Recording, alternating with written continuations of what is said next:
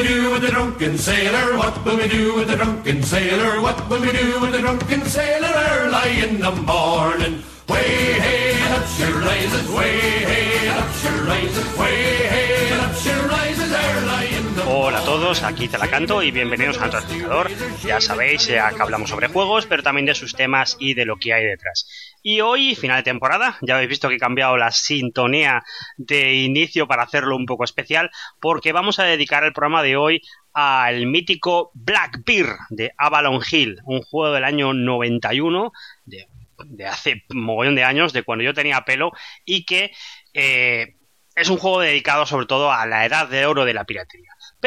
A ver, este es un tema que llama mucho la atención y en el que probablemente todos conocemos alguna cosa y que también somos conscientes, o al menos tenemos esa idea en la cabeza, de que, de que mezclamos muchas cosas, de que probablemente le hagamos caso a mitos que vendrán de películas o de reinterpretaciones posteriores de lo que eran los piratas. Eh, y en parte esto es cierto. Pero por otra parte, la verdad es que si me he dado cuenta de algo haciendo este programa, es que da un poco igual. Porque ya en la propia época, esto no es algo de ayer, ya en la propia época en lo que los piratas estaban haciendo sus fechorías por el Caribe, la información que lleva, llegaba a Inglaterra o que llegaba a Europa era muy diferente a lo que estaba pasando. Así que en realidad las historias fantásticas de piratas y las historias que llaman la atención y que, y que son románticas y estupendas, ya empezaron a ocurrir en época contemporánea. Siendo estrictos, siendo estrictos, y yo lo voy a hacer bastante para cortar el programa, eh, la edad dorada de la piratería son solamente 10 añitos, de 1715 a 1725. Y vosotros ahora lo que veréis pensando es, pero un momento, pero los piratas tuvieron cerca de un siglo o cerca de dos siglos en el Caribe. Esto fue una cosa mucho más grande, mucho más larga. No fueron solamente 10 años. A ver, eh, siendo laxos, en realidad piratería ha habido desde siempre. Eh, los romanos tenían piratas, eh, en el Mediterráneo había muchísimos piratas musulmanes, a día de hoy sigue habiendo piratas en Somalia, e incluso los vikingos, por ejemplo, sobre los que tenemos toda una iconografía diferente, en el fondo no dejan de ser piratas. Pero cuando nosotros nos dicen la palabra pirata, lo que nos viene a la cabeza es un señor europeo, eh, generalmente holandés o francés o inglés del siglo XVII y XVIII y que rondaba por el Caribe y asaltando barcos y con toda una serie de iconografías, que si el oro, que si la pata de palo, que si el parche en el ojo, todo este tipo de cosas. En realidad lo que hacemos es hacer un totum revolutum de diferentes épocas en las que mezclamos a personajes que parece que tienen que ver, pero no tienen tanto que ver. No es lo mismo eh, las cosas que hacía Henry Morgan que las cosas que hacía Charles Vane, por ejemplo, o Barba Negra. Son momentos diferentes y nosotros tenemos que mezclarlo todo porque esa época a nosotros nos parece un poco igual. Pero sería, la verdad es que siendo estrictos, sería un poco como si dijéramos que, que Hitler fue el que tiró el muro de Berlín, que probablemente es lo que pensarán algunos alumnos dentro de, de mil años. Vamos a sentar los bases. Eh, primero, una diferencia eh, principal, pero que hay que hacer, que probablemente muchos sabéis, pero que tengo que explicarla, es la diferencia entre un pirata y un corsario. Un pirata es un señor que tiene un barco, asalta eh, otras embarcaciones y que el tío no tiene ninguna eh, filiación con ningún país y que es un bandido, un asaltante y perseguido por todo el mundo. Y es una posición muy jodida, muy fastidiada, porque en aquellos tiempos no te podías largar a otro sitio del mundo a vivir, era, era muy fastidiado. Cuando tomabas la decisión de convertirte en pirata, era casi tu sentencia de muerte salvo que algo pasara. Y otra segunda cosa es un corsario. Un corsario es un señor que es como un pirata, solo que eh, está apoyado por un, un, Estado. Un Estado que está en guerra con otro o que está en paz y quiere promocionar que se ataque a otro Estado. Entonces tiene una especie de eh, per permiso real que había que pagar, que había que comprar. Y eh, ese permiso le daba derecho a asaltar los barcos de otras naciones.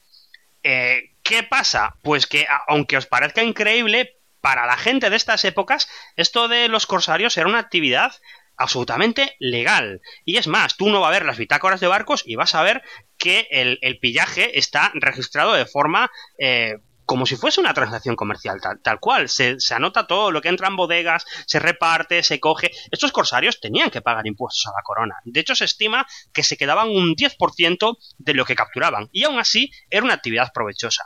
Incluso había, por ejemplo, armadores que tenían varios barcos y que decidían destinar pues estos dos a, traficar con negros, estos dos a vender y estos a hacer piratería porque tienen, tienen un par de cañones de más. Bien, una vez diferenciado entre pirata y corsario, hay que explicar que todos estos piratas arquetípicos, aunque han existido durante todo este tiempo en el Caribe y en el Índico, en estos sitios, hay tres épocas principales en las que eh, hay un gran incremento de la actividad de, la piratería. La primera es entre 1650 y 1680 y es la época de los corsarios principalmente. Ahí, aunque hay piratas, en realidad son corsarios. Es un momento en que las potencias europeas, para atacar a España, deciden apoyar muchísimo a los corsarios y sacar, vender muchísimas patentes de corso eh, que se podían conseguir fácilmente. Eh, es una época coyuntural y que finalmente acaba cayendo cuando los gobiernos deciden eh, dejar de, apoyar a, los corsarios. Hay un segundo repunte de la piratería, pero que ya no tiene lugar en el Caribe, tiene lugar en el Índico y que tiene que ver con que mucha de esta gente estaba acostumbrada a, la vida corsaria y a finales del siglo XVIII deciden seguir comprando patentes de corso y atacar a los barcos eh, de, los indios o de los comerciantes eh, árabes que pudiera haber en el Índico. Y por último, hay una tercera parte, una tercera repunta de la piratería, que es a principios del siglo XVIII, en la época que os decía, entre 1715 y 1725. En esa época sí que hay piratas propiamente dichos, gente que toma la decisión de convertirse en pirata y que realmente funda una república pirata, llegan a amenazar el tráfico y el comercio y la vida de todo el Caribe y mantienen paralizada a la población durante bastantes años. Yo, para circunscribirme a algo en el podcast, lo que voy a hacer es hablar de esta última etapa, de la etapa para mí dorada de la piratería. Por eso, que no os parezca raro si en este podcast no cito cosas típicas de piratas como la isla de la tortuga o Henry Morgan, que son cosas más propias del siglo XVII que de esta época de los piratas del siglo XVIII. De estas épocas voy a hablar, pero un poco simplemente para citarlas, para ver de dónde vienen las cosas, pero no me voy a centrar en ellas por centrarme en algo, primero, y segundo también porque el libro en el que voy a sacar la mayoría de la documentación y que me he leído más a fondo y que he estado eh, mirando, es un libro que se habla sobre esta última etapa, que se llama eh, La República de los Piratas de Colin Woodward. Yo os lo recomiendo mucho porque, como os decía al principio, hay mucha desinformación sobre los piratas. Y esta desinformación empieza incluso en la propia época. Eh, la mayoría de la gente que habla de cosas de piratas, lo que se ha leído es un libro de 1724 que se llama historia general de los robos y asesinatos de los más famosos piratas y que eh, es un libro que está muy bien documentado para algunas cosas, pero para otras no, y que simplemente por el hecho de ser antiguo, pues mucha gente lo cita como fuente de referencia. El Colin Woodward este es un tío que se ha cogido y se ha ido a ver bitácoras de barcos, pleitos judiciales, em, partidas de nacimiento y toda una serie de cosas que le pedirían, permiten documentar un poco qué era verdad de todo esto y qué era mentira y, de, de dónde salían estos tipos. Muy bien, eh, pues quedaros con todo ese planteamiento de base y ahora vamos a empezar. Y antes de empezar, vamos a hablar en general sobre el sitio donde ocurren todas estas cosas, sobre cómo es el Caribe. El Caribe, bueno, ya sabéis, es la zona de las islas que está delante de, América. Eh, es una especie de mar cerrado en sí mismo, un poco como el Mediterráneo, pero muy diferente a, él. Eh, alrededor de él está toda la tierra firme de esta de América. Y para la época que, que, nos importa, aunque esto va cambiando a lo largo del tiempo, quedaros con la idea de que toda la tierra firme es española, excepto la parte norte, que es eh, de, Estados Unidos, bueno, lo que será Estados Unidos, es inglesa en este momento. Eh, Cuba es una isla española. Al norte de Cuba está eh, las Bahamas, que son inglesas, aunque son una zona muy poco poblada y bastante marginal. Al sur está Jamaica, que es la gran posesión inglesa en aquellos tiempos, y un poco al sur las Islas Caimán, que también son inglesas, pero son una cosa pequeña. Al este de Cuba está la española, que está partida entre la parte inglesa, digo, parte francesa y la parte española. Luego está Puerto Rico, que es española, y luego hay toda una serie de pequeñas islas que van haciendo una cadena de islas hasta, hasta Venezuela, y que esas islas sí que son de dominios extranjeros. Son francesas, son inglesas, algunas son holandesas, incluso hay una isla de, de los daneses por el medio. El caso es que es el primer sitio que se coloniza y es un sitio de frontera porque así como eh, España tiene un, más o menos un dominio férreo sobre toda la tierra firme de América, sobre el Caribe tiene una especie de, de dominio dominal, nominal. Ellos intentan colonizar todo, pero no son capaces, no pueden. Y llegado a la época en la que estamos, pues eh, los eh, españoles toleran más o menos el que existan eh, ingleses asentados en la zona norte, en lo que es hoy Estados Unidos, porque bueno, ese sitio no es muy rico, no importa mucho. Pero en el Caribe, que es la zona directa que va para entrar en sus dominios, les fastidia bastante y no tenían nada bien admitido que ingleses y franceses estuvieran metiendo por ahí. Nosotros, además, la idea que tenemos del Caribe es de un sitio estupendo y maravilloso, a menos la que tenemos hoy en día. Si a muchos hoy nos preguntaran de irnos a, vivir al Caribe y trabajar pues de lo mismo que trabajamos y vivir bien y estar en esa zona, pues probablemente diríamos que, encantados iríamos. Pero en aquellos tiempos el Caribe, ir al Caribe no, era un sitio agradable ni, un sitio divertido. Había muchos inconvenientes. Y los europeos habían llegado hace poco allí y todavía no habían conseguido aclimatarse. Eh, había muchos problemas. Para empezar, el calor, que es infernal y que sacude de toda esa zona durante muchísimos meses al año. Tened en cuenta que esto es una época anterior a que se descubran las prendas de algodón, a que se popularecen los tejidos eh, ligeros. La mayoría la gente viste con lanas o con cuero y estar eh, allí en aquel calor, pues no te acabas acostumbrando.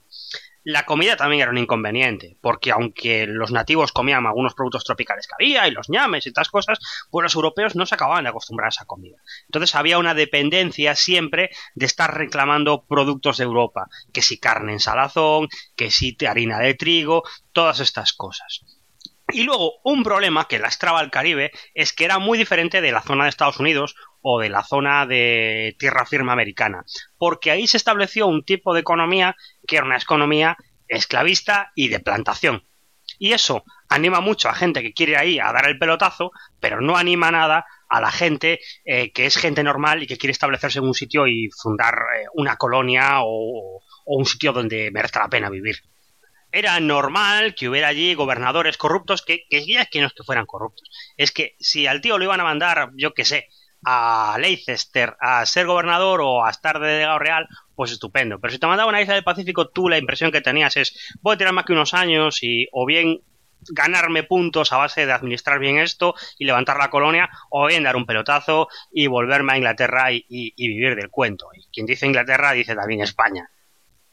La mayoría del Caribe está basada en eso, pues lo que os decía, una economía de plantación ranchos grandes, esclavos trabajando de sol a sol y había muy pocos europeos. Incluso muchos de los dueños de las plantaciones no vivían en el Caribe, sino que eran rentistas que tenían sus haciendas en España, vivían en España y tenían sus haciendas ahí y tenían a gente encargada trabajando. De hecho, durante mucho tiempo es un problema para los ingleses el conseguir que se muevan a vivir allí eh, eh, europeos o, gente de raza blanca. Sobre todo que se mueven a vivir allí y que trabajen allí. Eh, para la, para la gente que, que, mueve el cotarro. Porque la gente iba allí y en un momento cuando las cosas le iban mal, pues era fácil irse a otra isla o era fácil montarte tú tu propia granja en otro lugar y, pasar un poco de todo. Tener una persona que trabajara para ti era difícil. Por eso durante mucho tiempo la colonización en ese sitio y en el sur de Estados Unidos se hace con una fórmula colonial que, probablemente a, a le sonará bastante, que era lo que llamaban indebted servants o siervos escruturados que venía a ser una persona que había contraído deudas en Inglaterra y que le decían, bueno, te perdonamos las deudas, pero te vas a trabajar aquí eh, cinco años en, el Caribe o 20 años en el Caribe. Y estabas ahí atado, trabajando para ese señor, hasta que al final ganabas un poco tu libertad. Era un poco como una esclavitud condicionada a algunos años. Muchos piratas y muchos corsarios acabarán eh, siendo de estos tíos que escapaban de su contrato o se libraban de él y acababan un poco de forajidos. También era muy habitual que hubiera gente que vivía un poco al margen de todo esto. En el Caribe vivían mucha gente que eran eh, pues una especie de en inglés dirían rangers, eh, montaraces, eh, gente de mal vivir que venía al monte cazando y siendo leñador y estas cosas. Había muchos en la zona de Belice y en la zona de, de, mm, Venezuela que eran de nacionalidad inglesa. Y había muchos en la, en la isla de la Española que eran franceses, que era lo que los eh, españoles llamaban bucaneros. Eh, bucanero es un término que viene de, de, una mezcla de francés y del idioma de los indios de por ahí y que significaba asar en una parrilla o significaba la propia parrilla. Y eran unos señores que vivían en el monte y que eso era el sitio donde comían y donde asaban la carne de los animales que cazaban y ahí estaban tan contentos. En un momento los españoles intentan largar a todos sus bucaneros en la española y, los tipos se acaban convirtiendo un poco en una especie de, bandidos, de bandidos y, forajidos. Eh, agrupados entre sí. Y con el tiempo acaban moviéndose a lo que se llama la, zona de la isla de la Tortuga, que es una isla al norte de Haití y que, bueno, que era un sitio en el que no vivía nadie y, y que acabaron viviendo esos tíos ahí. Y montaron de una población un poco al margen de todo, al final acabaron llamando la atención de muchísima gente que vivía, venía a vivir de la misma manera y que empezaba a vivir un poco del bandidaje de los españoles.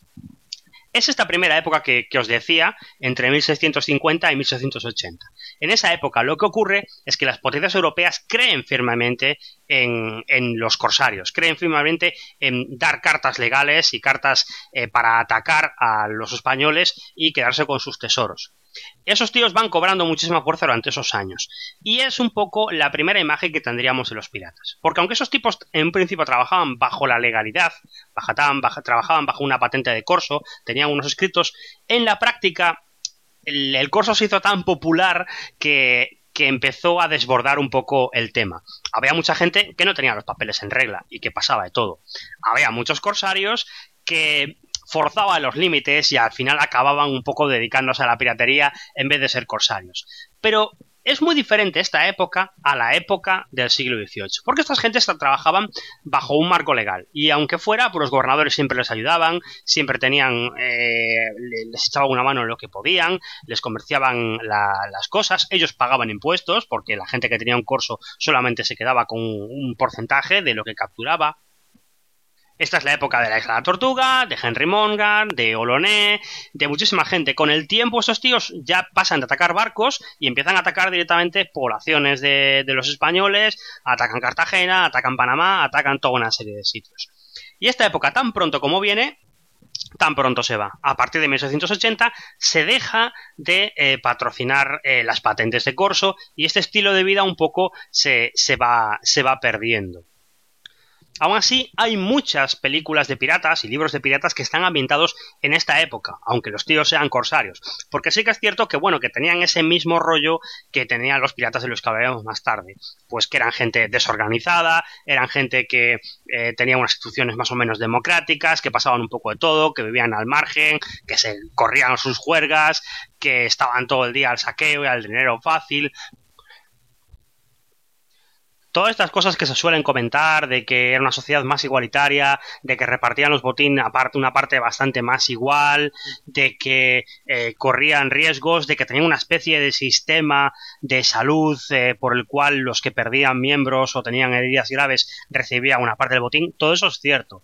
Incluso no me resisto ahora a comentar la curiosidad de que existía una institución llamada el, el Matelotage que era un acuerdo por el cual eh, dos piratas establecían que tenían una relación y por la cual si a uno le pasaba algo, el otro iba a recibir una parte de, de lo, que, de lo que había ganado el primero. Eh, claro, por supuesto, esto como veis es un contrato de matrimonio, pero habría, habría que preguntarse cuántas, cuántas mujeres realmente había en las tripulaciones corsarias en aquellos tiempos. Claro, y todo esto, aunque no os lo parezca, era un contraste brutal en comparación a cómo se trataba a los marineros en el resto de los barcos, en los barcos mercantes o en los barcos del ejército. Eh, en el último programa histórico que hice, el, de London, hablaba sobre toda la miseria y de toda la gente que expulsaban de, los campos y los mandaban a las ciudades a que se morían del hambre. Eh, ir al mar podría haber parecido una alternativa a, la vida, pero en realidad no, no era así. El mar no era un sitio donde ganarse la vida, sino que era un sitio donde lo pasabas realmente mal. Decía un refrán de aquella época que, que los que van al mar por placer en realidad van al infierno por diversión y las cosas eran un poco así. Eh, se estabas embarcado durante meses en un viaje larguísimo. Los capitanes por lo general tendían a ser tíos muy despóticos y tenían a ser tíos que tenían una disciplina muy fuerte, que te podían hacer lo que quisieran realmente. Eh, los capitanes además intentaban siempre eh, fastidiarte de alguna manera para, para, que no ganaras dinero, te pagaban en moneda colonial que valía menos, intentaban, por ejemplo, eh, retenerte la paga para que siguieras trabajando para él todo el tiempo que pudieras. Y además mucha de esta gente trabajaba de forma forzosa, trabajaba de forma obligada.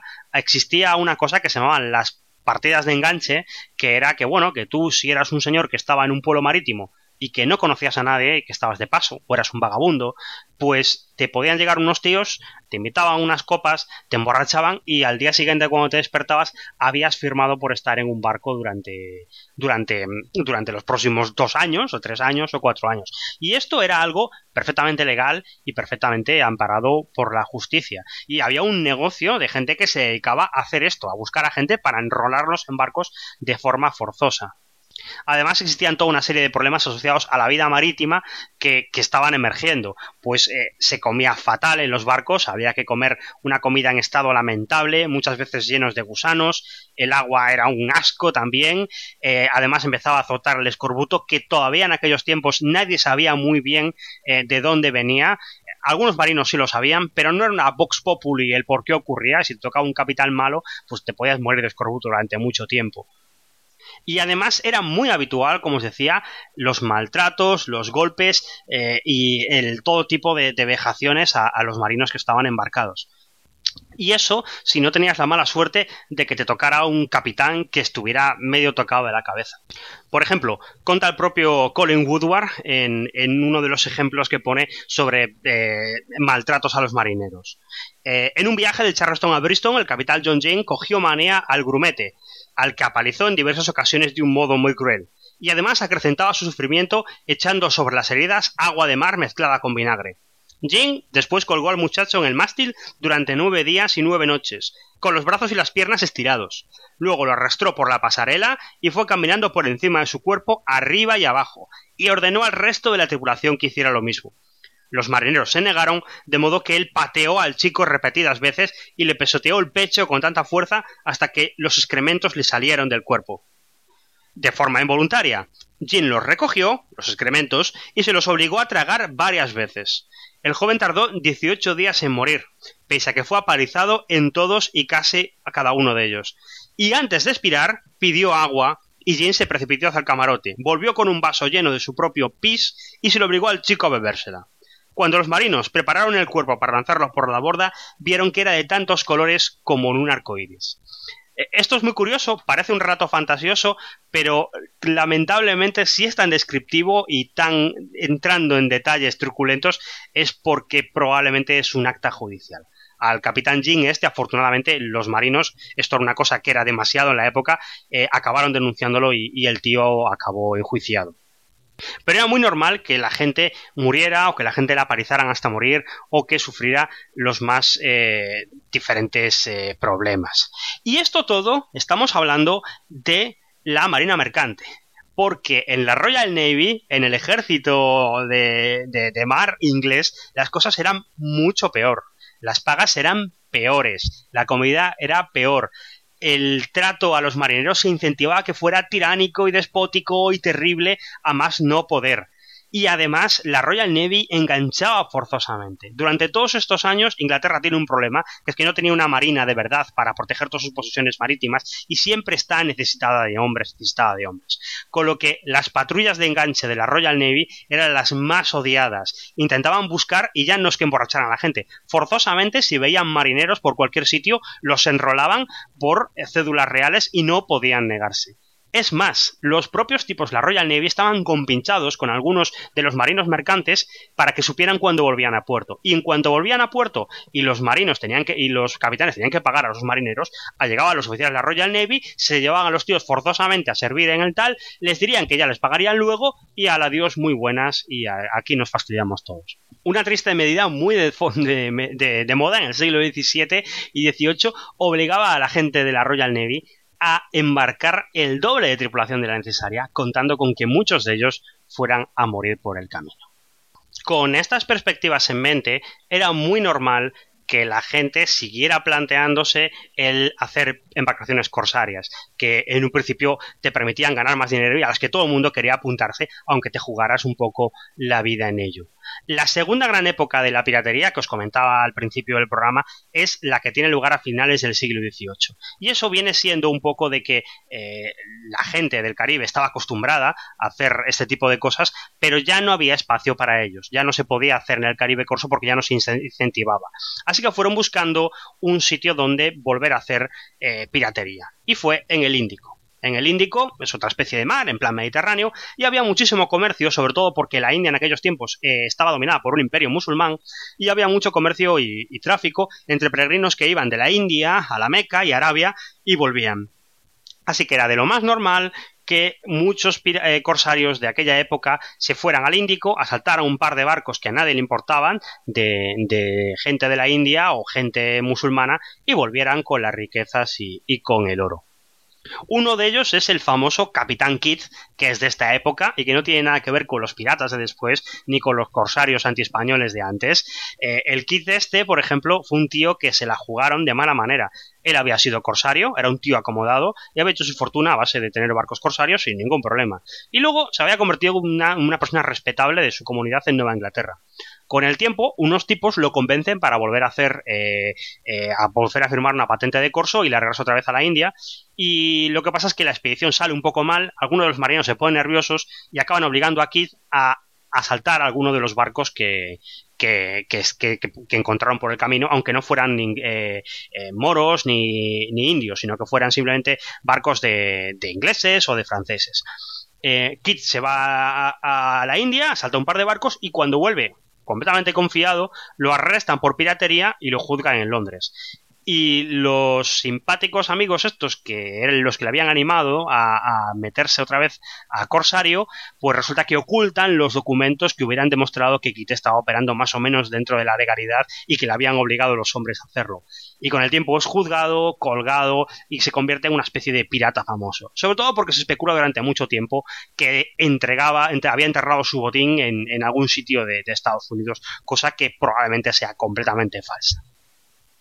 Es en esta época y en este contexto de maltrato y de mala vida entre los marinos que empieza a nacer eh, la siguiente generación de piratas, que ya será una cosa distinta, porque una cosa es montar una expedición corsaria y en el medio, como estás muy de cachondeo, pues atacas un barco que no debes o atacas un no sé qué, no sé cuánto, no. Estos son gente que en un momento deciden rebelarse contra todo este sistema de maltratos y este sistema de malas pagas y de no pagarte seguros y de dejarte tirado a la mínima que tienes y montarte de verdad eh, pues un chollo para ti, tus amigos y repartiros el dinero entre vosotros. Aunque sea traicionándolo todo, traicionando a tu país e intentar un poco eh, vivir al margen de todo.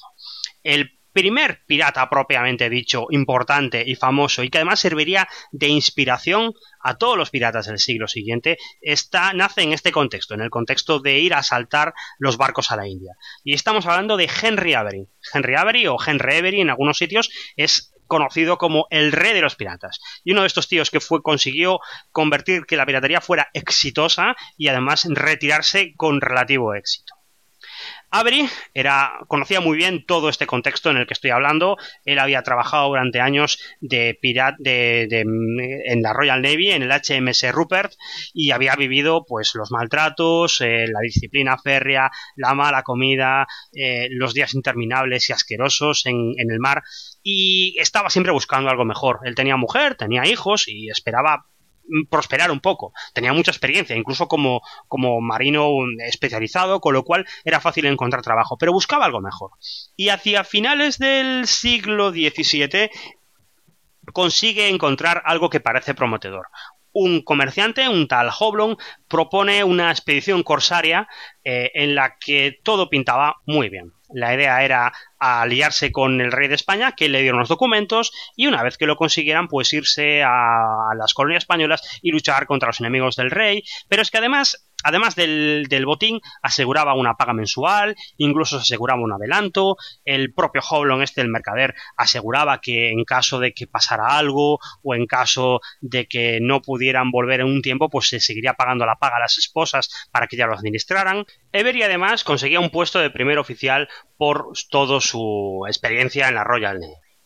Eh, las cosas deberían haber ido bien, pero ya empezaron a torcerse desde el principio. Y es que el viaje entre Inglaterra y La Coruña, el puerto donde iban a, repostar, pues eh, tardó cinco meses, no se sabe muy bien por qué.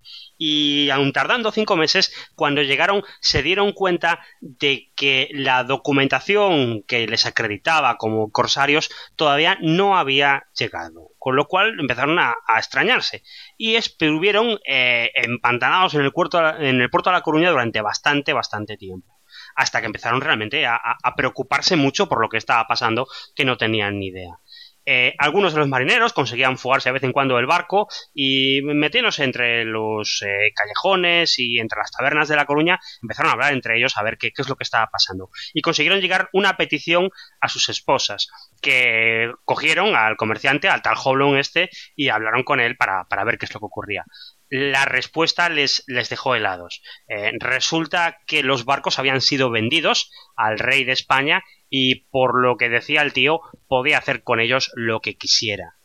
Eh, cuando supieron todo esto, no supieron muy bien cómo reaccionar, pero viendo que estaban, que les habían traicionado y que no sabían muy bien en qué condiciones iban a trabajar, ni cómo, eh, decidieron amotinarse. No todo el mundo decidió amotinarse, pero sí que eh, los que no, no, se amotinaron decidieron no traicionar a, los que sí. Y una noche, aprovechando, montaron un motín en uno de los barcos, se agolparon contra él y escaparon del puerto de La Coruña para sorpresa de los españoles que los estarían absolutamente flipados mirando qué es lo que pasaba. Una vez en alta mar, eligieron a Henry Avery como capitán y eh, decidieron hacerse corsarios por su cuenta. Eh, en realidad, no, ninguno de ellos tenía la idea de hacerse pirata ni nada así, sino pensaban conseguir algo de dinero haciendo el, pirateo en las costas de la India y volver con el tiempo y con ese dinero comprarse la libertad o, intentar derrotar a algún enemigo del rey, lo que fuera, pero intentar no tener una apariencia de piratería. Eh, todos los que eh, se quedaron, eh, se quedaron voluntariamente, algunos de ellos tuvieron la opción de, quedarse en tierra y se les dejó, excepto el médico, que como siempre, esta gente que tenía un cargo especializado se quedaban obligados, forzados a, a quedarse en las tripulaciones piratas. Dando la vuelta a África, eh, se encontraron con un par de barcos ingleses anclados en las islas de Cabo Verde y eh, Henry Avery los asaltó, se quedó con las provisiones, pero les dio un vale, un vale por todo lo que había robado y dejó muy claro, haciendo una proclama, que él no era enemigo de los barcos ingleses ni holandeses y que simplemente eh, quería hacer ser un corsario por libre y que bueno, que ya vería cómo estaban las cosas, pero que no lo persiguieran y que no tenían nada que hacer. Eh, en Londres todo esto iba causando mucha sensación. El juicio del capitán Kidd había sido la comidilla de la ciudad durante mucho tiempo y todo esto que estaba haciendo Henry Avery causaba expectación porque no era un, malandrín que se convertía en pirata, sino que era un señor que había trabajado durante en la Royal Navy y que tenía esposa y familia y aquello era, bueno, comentadísimo. Y, y todo ese rollo caballerisco fue causando impacto en la población. Lo que no sabía la gente es que así como, como Henry Avery era amable con los europeos que se encontraba, no era nada caballeroso con las poblaciones indígenas y malgaches y indias que se iba encontrando. Por ejemplo, eh, a la altura de la mitad de África, hizo, con el pretexto de comerciar, dejó que un jefe tribal se subiera al barco y una vez allí lo secuestró y empezó a, pedir rescate por él. Y después después de unos cuantos meses, acabó en la costa de Madagascar, asociado y cooperando con otros famosos corsarios que estaban haciendo un poco lo mismo que él. Eh, eh, por ejemplo, el más famoso de ellos era Thomas Tew, que es también otro de los antecesores de los piratas de después. Más tarde, en la costa oeste de África, por ejemplo, quemarían toda una ciudad completa eh, antes, eh, porque simplemente porque se habían eh, negado a comerciar con ellos. Avery pasó mucho tiempo saqueando pequeños barcos y a pequeños comerciantes y consiguiendo comida y consiguiendo provisiones para dedicarse a, lo que esperaba que le fuera a dar dinero, que era intentar atacar la flota del propio Gran Mogol eh, del propio gran gobernante de la India, que hacía un peregrinaje anual entre la Meca y, la India, como os decía. Asociado con otros piratas, eh, como Tomás Tío que os comentaba, eh, se agazaparon en, la noche y esperaron coger alguno de los barcos por, sorpresa.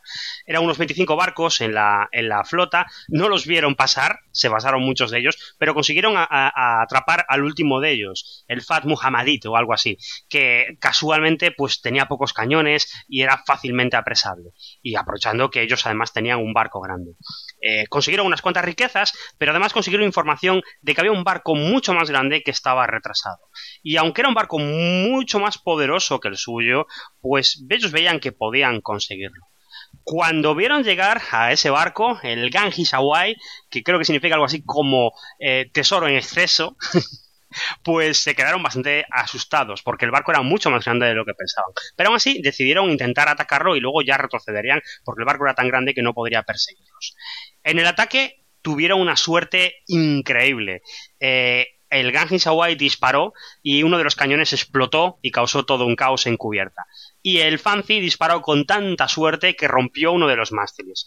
En consecuencia, se sembró un gran caos en, durante, en la tripulación del barco indio y los ingleses pudieron abordarlos con bastante éxito, lo cual no debería haber ocurrido porque tenían muchas más armas y muchos más hombres. Solo se puede explicar, según nos cuenta un historiador indio, por la ineptitud del capitán del barco, que parece ser que se huyó de cubierta, se refugió con unas esclavas que había comprado, las vistió con y con alfanjes y las hizo que se lanzaran al ataque contra, contra los piratas, cosa que no sirvió de nada.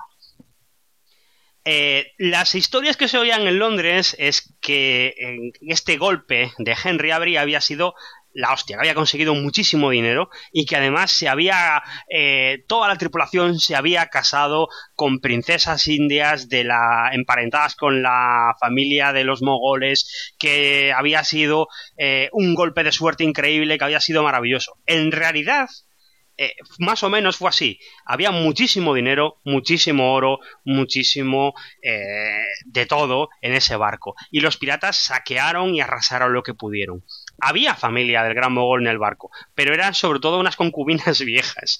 Y parece ser que la tripulación de Henry Avery se lanzó a la depredación salvaje, violó a todas las mujeres que encontró, mató a todos los hombres y aquello fue una auténtica matanza de la que no se solía hablar en, en los libros que llegaban a Londres o en las habladurías que llegaban a Londres. El problema fue que este asalto tan exitoso puso en peligro las relaciones entre Inglaterra y el imperio en la India. Así que se puso precio a la cabeza de, Henry Avery. Se hizo inmensamente famoso pero inmensamente rico, pero a la vez mm, empezaron a tener problemas para intentar retirarse o intentar pasar desapercibido para contar la historia de Henry Avery y cómo terminan sus días, hay que avanzar un poco en el tiempo y hablar un poco de las Bahamas. Las Bahamas, como os decía, son unas pequeñas islas, un archipiélago que está al norte de Cuba y que era una posesión británica. Y como os decía, era la última colonia. Barbados, que está en las Islas Sotavento, era mucho más importante, Jamaica era la joya de la corona, y Bahamas era un experimento a ver cómo tiraban las cosas. Porque Bahamas es un sitio, yo no sé si lo sabéis cómo es, son una especie de archipiélago de islas que está llena de bancos de arena y de islas traicioneras y de arrecifes, y es muy difícil navegar entre ellas. Parece pensada para la piratería, pero no parece pensada para montar una colonia próspera. Eh, dicen por ahí, que yo no sé si es cierto, estas cosas nunca las puedes decir así porque luego al final te dicen que te lo desmontan, pues que Bahamas es una corrupción del español de Islas de Bajamar. Pero bueno, de esta cosa yo nunca me fío. Es como lo de Alligator, que dicen que es una corrupción del español un lagarto. Eh, el caso es que, bueno, como os decía, Bahamas era un sitio bastante miserable con muy poca población y sin grandes riquezas, nada por el estilo. Eh, su gobernador era un tal Nicholas Trott y que tenía muchos problemas. En el momento este, a finales del siglo XVII, Inglaterra estaba en, guerra con Francia y en cualquier momento los franceses podían venir y arrasar por completo la colonia. Así que estaba dedicándose a intentar mejorar un poco las defensas, ver qué hacía para animar a la población a sumarse a la milicia, eh, intentar llamar la atención de los barcos de guerra de la Armada Real para que vinieran a protegerle.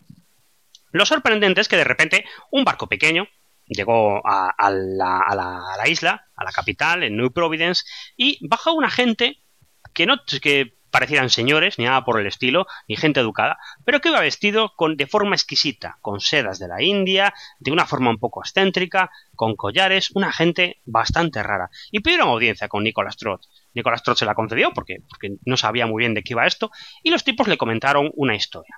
Le comentaron que ellos eran unos comerciantes que venían de África y que habían comerciado con los puertos esclavistas de África, pero que claro, que al hacerlo habían violado el monopolio que tenía sobre el comercio eh, la Compañía de las Indias Occidentales. Eh, habían vulnerado ese monopolio y que, pero que estaban muy arrepentidos. Y que eh, ellos querían simplemente desembarcar ahí, en Bahamas, para poder volver a casa en algún momento determinado. Que eran, poseían, su capitán era un tal Henry Adams, y poseía un barco de guerra fabuloso, lleno de cañones, y que si le permitían eh, bajarse en las Bahamas, ellos le regalarían el barco porque ellos querían volver en barcos civiles y dispersarse por ahí. Además, cada hombre le proporcionaría eh, 800, 360 eh, libras cada uno y el capitán 860 simplemente por el hecho de, de permitirle bajar y darle esa gentileza. Esto lo puedo decir con palabras muy bonitas y lo dice el propio texto con palabras muy chulas, pero en realidad, amigos, es un soborno. Eh, le estaban sobornando al gobernador para que hiciera la vista gorda, sabiendo además que ahí había algo raro, algo raro, porque nadie va comerciando por ahí en un barco de guerra, nadie va comerciando por ahí en, eh, eh, sin tener permisos y luego intenta hacer estas cosas. el caso es que Nicolás Trott llamó a la población de Bahamas, llamó al Consejo de Bahamas y les recordó la situación desesperada que vivían, les recordó que si le que estos tipos eran compatriotas y que hacía falta ayudarles en esos tiempos de guerra. Les recordó que les iban a regalar un barco y que este barco les ayudaría mucho a defenderse contra los franceses. Les recordó que tenían que estar todos juntos. Lo que no les recordó, porque no figura en el acta, es ese dinero del que estaba hablando que le iban a entregar al gobernador y que bien podía haber ayudado a, a las defensas de las Bahamas. El caso es que el Consejo dio luz verde y de repente un barco de guerra fabuloso, el Fancy, llegó a, las Bahamas e intentó desembarcar. Este tal Henry Adams, el capitán Henry Adams, no era otro que Henry Avery, no había ninguna duda, y de repente empezaron a bajar cofres y cofres y cofres de oro y de sedas y de joyas. Los tipos iban vestidos con ataviados a la manera hindú. Aquello era un despropósito. La gente de Bahamas, que era un sitio miserable, debía estar viendo esto y diciendo, pero, pero, qué escándalo es este, pero de qué va estas cosas. El propio gobernador lo estaba viendo y estaba haciendo caso omiso y estaba riéndose por dentro. Cuando los tipos consiguieron, acabaron de desembarcar todas las riquezas del barco, el gobernador fue a inspeccionar el barco de guerra y se dio cuenta de que los tíos se habían dejado una carga que no se podían haber llevado porque era demasiado pesada. Todo un cargamento que valía una pequeña fortuna de marfil. Más tarde, a Nicholas Trott, pues lo interrogarían por esto y perdería su cargo, aunque sería inmensamente rico, y eh, él diría que no sabía nada, que no lo había visto venir, que, él pensaba que estaba haciendo un delito menor y que no sabía que este tipo podía haber sido Henry Avery, que las noticias llegaban lentamente a las Bahamas. Y eh, Claro, a partir de ahí perdemos la vista a la tripulación de, Henry Avery. Y algunos se fueron a, se mezclaron con la propia población de las Bahamas, otros se largaron a Nueva Inglaterra. Y se sabe que Henry Avery y un grupo de personas acabaron volviendo a, la, patria, pero en barcos separados, en barcos pequeños, en pequeños grupos para no llamar atención. Henry Avery y su gente, por ejemplo, su grupo más cercano, acabaron volviendo y desembarcando en Irlanda, donde sobornaron Em, ampliamente al funcionario de aduanas local y después se dispersaron por las islas británicas. Años más tarde, eh, intentando vender algunos materiales sospechosos, se cogería a parte de la tripulación de Henry Avery y habría un juicio sumarísimo en Londres en que se los acabaría ejecutando, eh, con la ejecución típica que se hacía a los piratas en aquella época, que era dejarlos colgados, pudriendo en, los, cerca de los puertos, para que la gente que se acercaba viera lo que podía pasar si se convertían en piratas. Pero nunca, nunca, nunca se llegó a capturar a Henry Avery que se perdió en la noche de los tiempos. En el imaginario popular, toda esta historia de Henry Avery causó muchísima sensación. Había una obra de teatro, se publicaba una historia con sus aventuras, y lo que pensaba la gente eran cosas de lo más increíbles. Pensaban que Henry Avery, una vez que había conseguido estas riquezas, se había vuelto otra vez a, Madagascar o a la zona de, la, costa de, de la India, donde se había convertido en un rey pirata que con sus riquezas había fundado una especie de colonia en Madagascar junto con Thomas Tew, la corona libertaria, y que había eh, desde ahí dirigía una república pirata en la que asaltaba a todo el mundo, conseguía sus riquezas y donde los hombres eran iguales. Eh, nada de esto era verdad. Eh, Henry Avery no se sabe muy bien qué fue de él.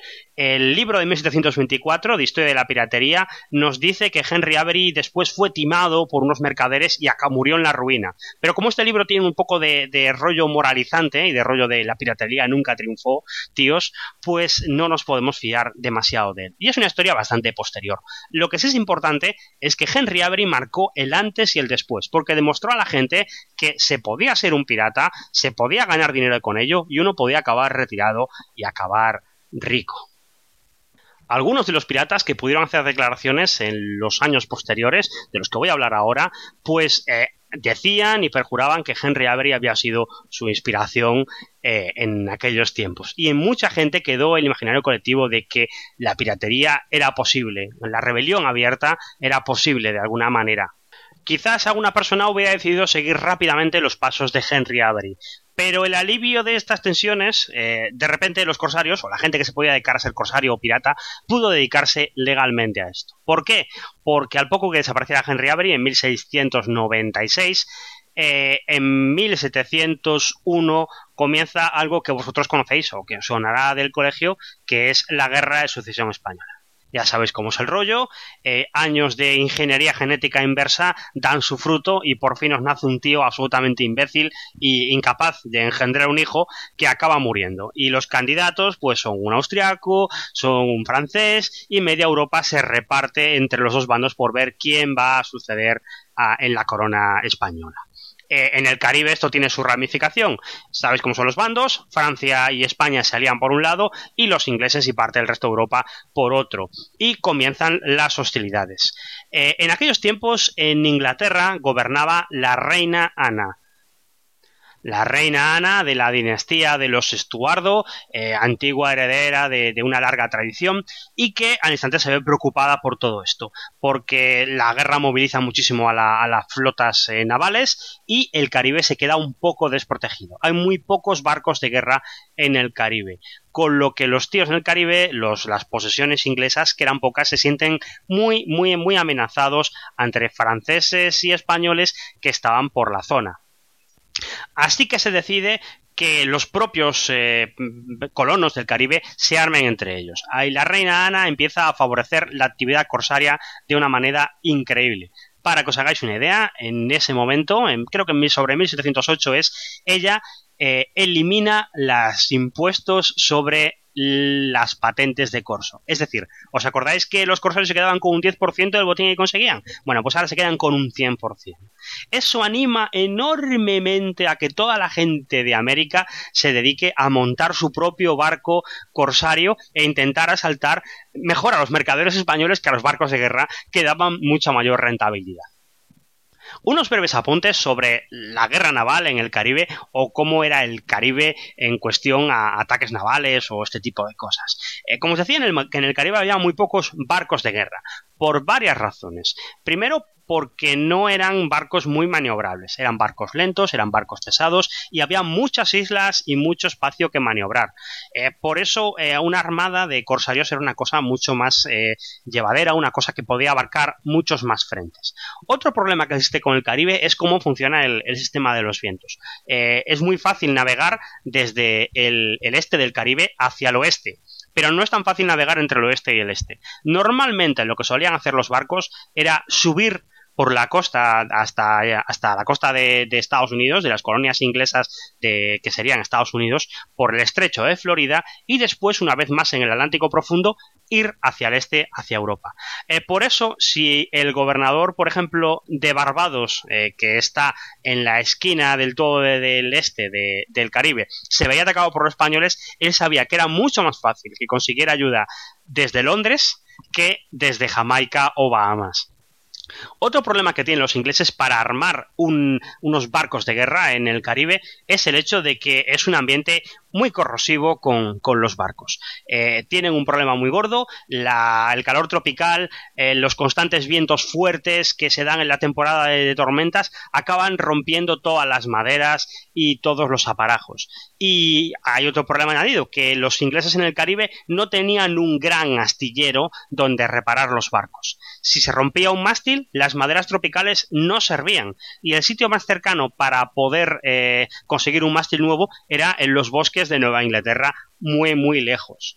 Eh, un segundo problema era que el Caribe estaba plagado de una cosa que se llaman teredos, que son una especie de molusco, no es un gusano, es un molusco, que se incrusta en la madera y que se la come literalmente. Eh, esto de los teredos es una cosa que existe en todo el mundo, existe en todos los países, en todos los mares. Pero el bicho, una vez que se ve en el Caribe, que es un mar cálido, que es un mar salino, se vuelve loco y empieza a procrear, que aparte creo que es asexuado o algo así, empieza a procrear como un animal y, de repente hay una plaga en todos los barcos. Muchísimos barcos de guerra se habían infestados por teredos y al final tenían que abandonarlos. Lo normal en un barco pequeño, cuando había una infestación y se daban cuenta de que el barco se iba a hundir, si los bichos se comían toda la madera, era eh, carenar el barco. Carenar era atracarlo en una playa que estuviera un poco inclinada y raspar, raspar, raspar toda la cubierta del barco. Eso lo podías hacer cuando el barco era pequeño. Pero cuando el barco era grande era imposible. Por eso si había una infestación muy grande de teredos, de xilófagos, y tu barco estaba lejos de los puertos, macho, olvídate, no había nada que hacer. Eh, lo normal era cambiar de barcos. Y en muchas de las historias de los piratas que vais a ver, vais a ver como a veces se les infesta un barco y tienen que cambiar de barco, y, y los barcos mejores que consiguen a veces los tienen que perder por, por, por culpa de estos malditos bichos. Otra ventaja que tenían los piratas o las frutas corsarias sobre los barcos normales es la maniobrabilidad. Eran barcos más rápidos, más ágiles. Esto es una cosa que se dice siempre, que los barcos piratas eran más ágiles. Pero cualquiera que haya jugado un wargame naval de estos sabe que toda la guerra naval de en aquella época consistía en el posicionamiento, en colocarse en el sitio perfecto, que el otro te dejara, que el otro no te dejara, eh, era unas cosas así. Para que os hagáis una idea, en 1702 hay una batalla en, Maracaibo en la que participan siete barcos ingleses y cuatro barcos franceses. Es una batalla de seis días de duración y hasta el sexto día no se produjo el primer, la primera baja en, en la batalla. Así que imaginaros cómo debió ser aquello. Muévete tú, no muévete tú, tú te mueves aquí, yo me muevo aquí y al final hasta que uno dispara, pueden pasar eh, tiempo. De todas formas, eh, para, que hagáis, para que lo tengáis claro, los barcos piratas no suponían una amenaza grave para un barco de guerra de los grandes. Los famosos galeones que transportaban el oro en la flota anual desde América hasta España no podían ser asaltados por corsarios. Era algo muy difícil. Y aunque consiguieron hacerlo durante la guerra, en la batalla esta que ocurrió delante de mi casa, en Rande, lo hicieron ya con una flota importante, no con corsarios.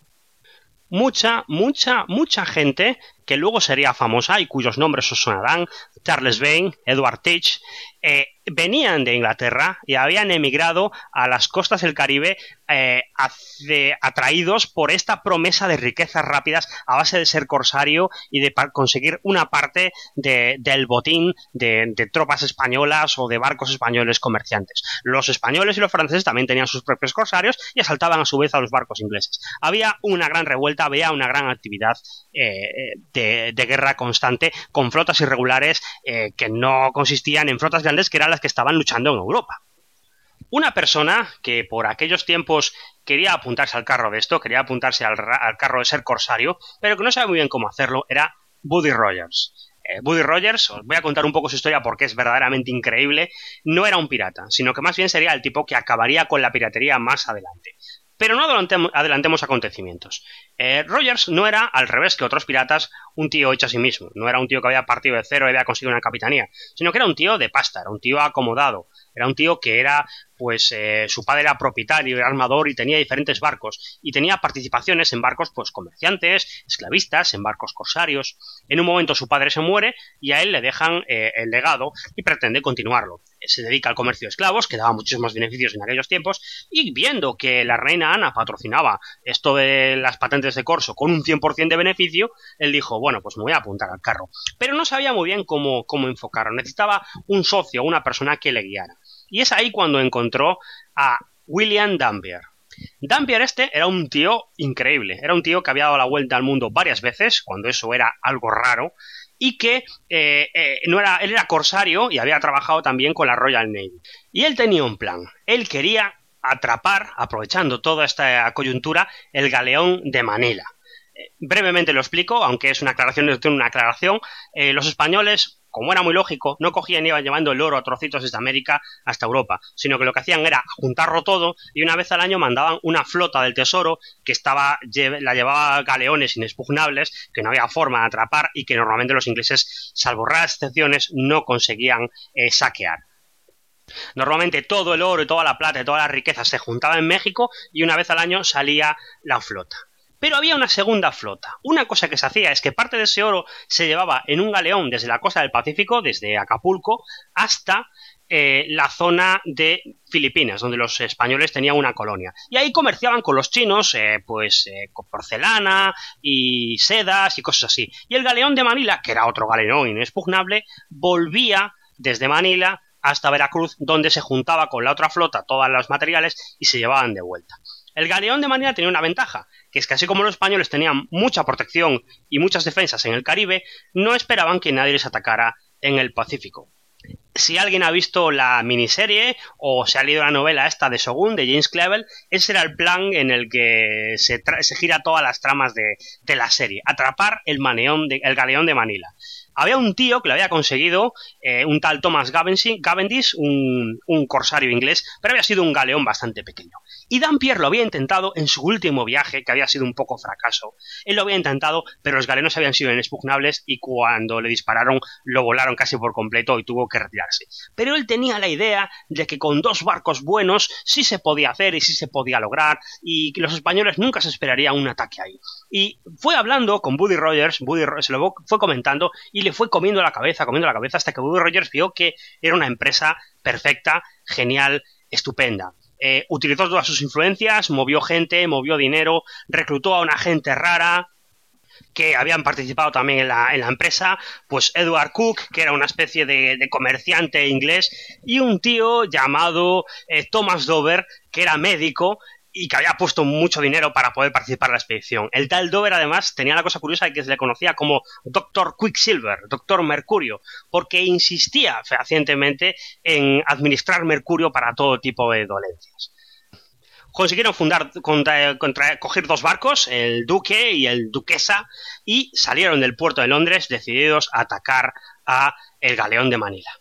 El problema, el problema que había con todo esto es que William Dampier no había contado exactamente toda su historia.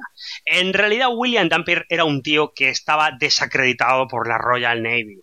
El tipo no había sabido controlar a su tripulación, se le habían revelado a la altura de la mitad del Pacífico, eh, el barco se le había infestado de los xilófagos estos, de los teredos, y se lo estaba comiendo, y cuando la tripulación le dijo vamos a volver, yo no quiero, ah, no vamos a atravesar el Pacífico con esto, él dijo que había que seguir. Se le amotinaron unos cuantos, hay gente que abandonó el barco, estaban muy desastrados, y consiguieron, intentaron volver atravesando el Pacífico, y llegado un momento los barcos se hundieron y eh, naufragaron. Pero no antes sin que eh, la tripulación se amotinara y dejara a William Dampier en una isla desierta. No se sabe cómo, William Dampier consiguió volver a Inglaterra y allí tuvo que eh, afrontar varios juicios y varios consejos de guerra que lo incapacitaron para ejercer cargos en la Royal Navy. Nada de esto se lo había dicho a, a Buddy Rogers, por supuesto, pero él seguía pensando que su empresa podía tener algún éxito. La expedición empezó a hacer aguas nada más desde el principio. Eh, nada más salir del puerto, por ejemplo, se dieron cuenta de que los tripulantes se hicieron dar cuenta de que les faltaba ropa de abrigo y, lo más importante, licor, muy necesario para atravesar el, paso de Magallanes. Con lo cual eh, decidieron hacer escala en Madeira para posicionarse de vino de Madeira. Hasta ahí todo bien. Eh, pero en, con, a Madeira se encontraron con un barco sueco que gran parte de la tripulación pidió asaltar, diciendo que era neutral, que en esas aguas nadie les iba a decir nada y que era mejor asaltarlo y quedarse con esa parte de botín. Eh, Woody Rogers hizo valer sus dotes de, de líder. Era, Woody Rogers era un tío bastante respetable dentro de lo que cabe. En una época en la que los gobernadores eran corruptos, él era un tío que creía en la corona, creía en su deber y que además no trataba tiránicamente a, los eh, soldados que tenía o a los marinos que tenía. Dampier también era un tío bastante respetable dentro de lo que cabía. Aunque había sufrido motines, él, por ejemplo, había sido parte de la tripulación estancada en La Coruña en, cuando fue el problema de Henry Avery, pero por la razón que fuera, él decidió no tomar parte en el motín. El caso es que consiguieron calmar la tripulación y que no atacaran el barco sueco. Pero después, de camino hacia el sur, se perdieron durante bastante tiempo. Eh, cuando estaban pasando el estrecho de Magallanes, sufrieron una serie de, problemas, una vela se desprendió y se derivaron de la ruta, de tal manera que estuvieron casi a punto de ser las primeras personas que descubrieron la Antártida. Lamentablemente se quedaron sin, sin ello pero iban mal de provisiones, iban mal de licor y además tenían el problema del escorbuto. Eh, el escorbuto es una enfermedad que está causada, bueno, seguro que esto lo conocéis, por la falta de vitaminas en el, organismo. Cuando tienes una travesía muy prolongada en la que estás comiendo solamente bizcochos y pan y carne salada, eh, pues te falta un poco de frutas. Eh, Buddy Rogers y Dampier sabían esto, sabían que la fruta era necesaria y se habían llevado un barril con limas, pero lamentablemente estaba estropeada. También estaba estropeada el agua de la tripulación. Y tenían un problema, que es que no podían parar en ningún sitio porque si paraban en España iban a dar cuenta de lo que estaba pasando y de que había un barco inglés eh, corsario en, en las costas del Pacífico. Y no querían causar alarma, así que intentaron forzar el límite, forzar el límite, la tripulación cada día estaba más, más cabreada. Y los tíos estaban a punto de naufragar, sin comida, los dos barcos estaban en un momento muy jodido, el duquesa empezó a estar eh, eh, infestado de los xilófagos estos, lo cual le dio el pánico a William Dampier y decidió hacer eh, repostar con los barcos. Dampier conocía, porque había estado con ellos, con él en la última expedición, en unas islas, que son las islas de Juan Fernández, en la costa del Pacífico, cerca de Chile. Él había repostado ya una vez y sabía que con relativa comodidad podrían repostar los barcos. Lo que no se esperaban es que cuando se acercaron a las islas, por fin, se encontraron una gran hoguera encendida que iluminaba y un tío loco rodeado de cabras que les hacía señas.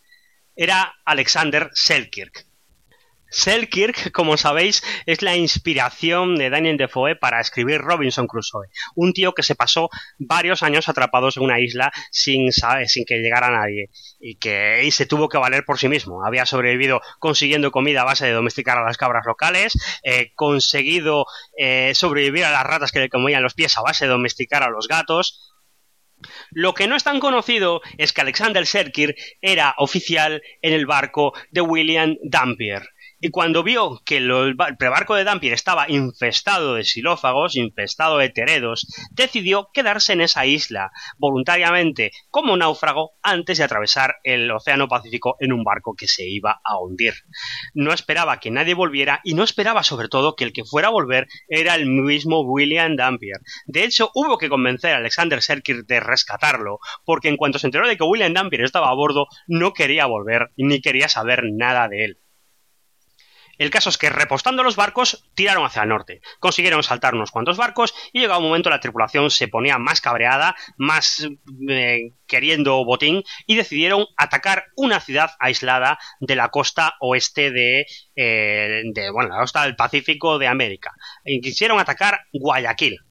Eh, desembarcaron y mandaron una expedición de guerra comandada por el médico este, por Thomas Duber, y cuando se acercaron a Guayaquil, el ataque a Guayaquil se convirtió en un auténtico despropósito.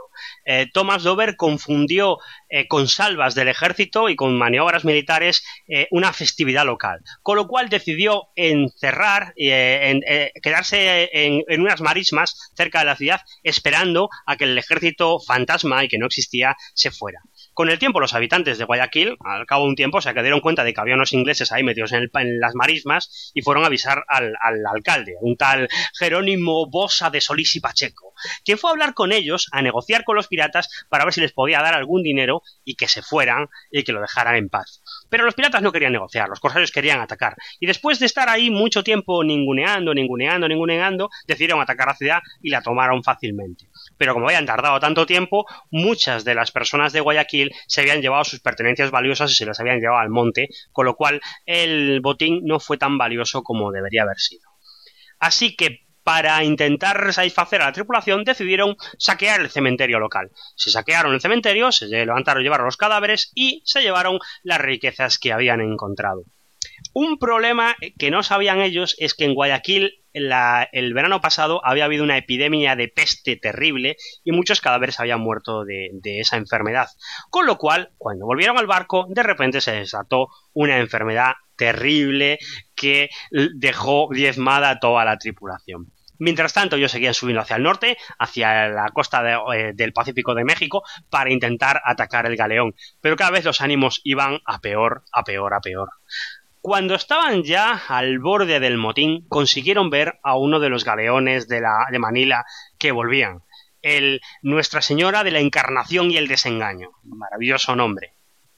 Y tras una breve batalla, lo asaltaron y eh, consiguieron conquistar conseguir todas las riquezas que tenía. No sin que Buddy Rogers se llevara un balazo en la boca que se la desmontó por completo. A partir de ese momento, Buddy Rogers se quedó casi mudo, con una bala incrustada en el paladar, y no podía dar órdenes, tenía que dar las órdenes por escrito. Con lo cual, el mando acabó eh, para personas que tenían menos capacidad de mando que Buddy Rogers. Eh, William Dampier, el médico este del Thomas Duber, que había demostrado su ineficacia en el asalto de Guayaquil. Eh, el caso es que los tipos del galeón de Manila les habían dicho que había un segundo galeón, el Nuestra Señora de Begoña, que venía y que ese sí que era el que llevaba riquezas. Ambos barcos esperaron, eh, intentaron asaltarlo y se dieron cuenta de que el barco era demasiado para ellos y tuvieron que escapar por patas. Intentaron volver por el Pacífico, pero eh, estaban tan mal, tan afectados de xilófagos, tan eh, con, el pobre eh, Buddy Rogers con la boca destruida, que decidieron hacer escala en Batavia, en las Indias de los holandeses en Indonesia.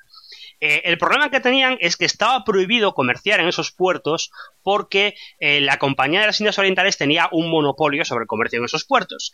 Con lo cual, eh, Buddy Rogers intentó limitar el comercio lo máximo que pudo eh, con, con, ese puerto. Solamente intentó intercambiar provisiones para aprovisionarse y no comerciar el dinero que llevaba en el barco. Aún así, por culpa de las reparaciones de los barcos, tuvieron que estar allí unos seis meses mientras también lo operaban a él de, la bala y todos estos problemas. Al poco tiempo eh, volvieron a Inglaterra y cuando volvieron se encontraron con que los estaban esperando. Los estaban esperando tres sorpresas una agradable y dos nada agradables. La agradable era eh, el interés de la gente de Londres por los héroes que habían capturado a uno de los galeones de Manila, aunque fuera uno de los pequeños, y que traían un montón de riquezas. Eh, Woody Rogers se convirtió en una especie de héroe local. Las dos sorpresas desagradables fueron, para empezar, una partida de enganche de la Royal Navy que cogía a todos los marinos de la expedición y los enroló voluntariamente en un barco de guerra. Y la segunda de sorpresa desagradable era los oficiales y los abogados de la Compañía de las Indias Orientales que le presentaron un pleito por haber comerciado en un puerto que no en el que tenían ellos monopolio. Como veis, la vida del corsario era muy diferente de la del pirata y tenía que hacer frente a impuestos aprovechados, obligaciones, descuentos y todo este tipo de problemas que un pirata se los pasa por el forro. Buddy Rogers se vio metido en un pleito enorme del que le costó muchísimo salir y prácticamente no ganó dinero con la empresa.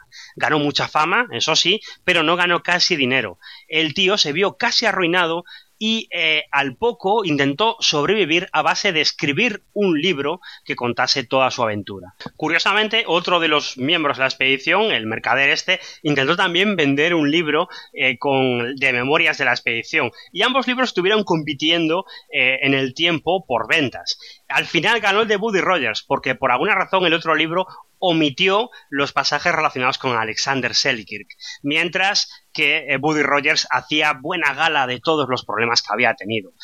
ese, ese, llamamiento de atención a lo de Selkirk sería lo que atraería a Daniel Defoe sobre la historia. Pero al final Buddy Rogers más o menos conseguiría recomponer su empresa eh, y su eh, fortuna gracias a, escribir este libro que fue bastante popular y la fama que le proporcionó. Más adelante Woody Rogers intentaría otras expresas. Pero mientras tanto, volvamos a lo que estaba pasando en el Caribe, donde la guerra entre España y el resto de los países estaba ya acabando. Eh, hacia el final de la guerra había ya todo un grupo curtido de verdaderos corsarios que eran unos hachas que se conocían todo el Caribe, que se las sabían todas y que eran militares experimentados y personas altamente cualificadas para combatir en todo ese tipo de terrenos. El problema que tuvieron es que en 1712 tras una épica tormenta en Jamaica que arrasa gran parte del puerto, lo que causa grandes problemas económicos, eh, llegan terribles noticias, las peores noticias que se podían haber hecho. La reina Ana había declarado el fin de las hostilidades con España y súbitamente todos estos corsarios se quedaron sin trabajo, la cosa debió ser bastante terrible. Los sueldos de repente se redujeron a la mitad. Eh, no había barcos para contratar a tantos marinos y la economía se contrajo de tal manera que muchísima gente que solo sabía guerrear y solo estaba en guerra no se quedaron sin nada que hacer. Y además en un sitio donde la economía era una economía de plantación y en la que no había trabajo para nadie.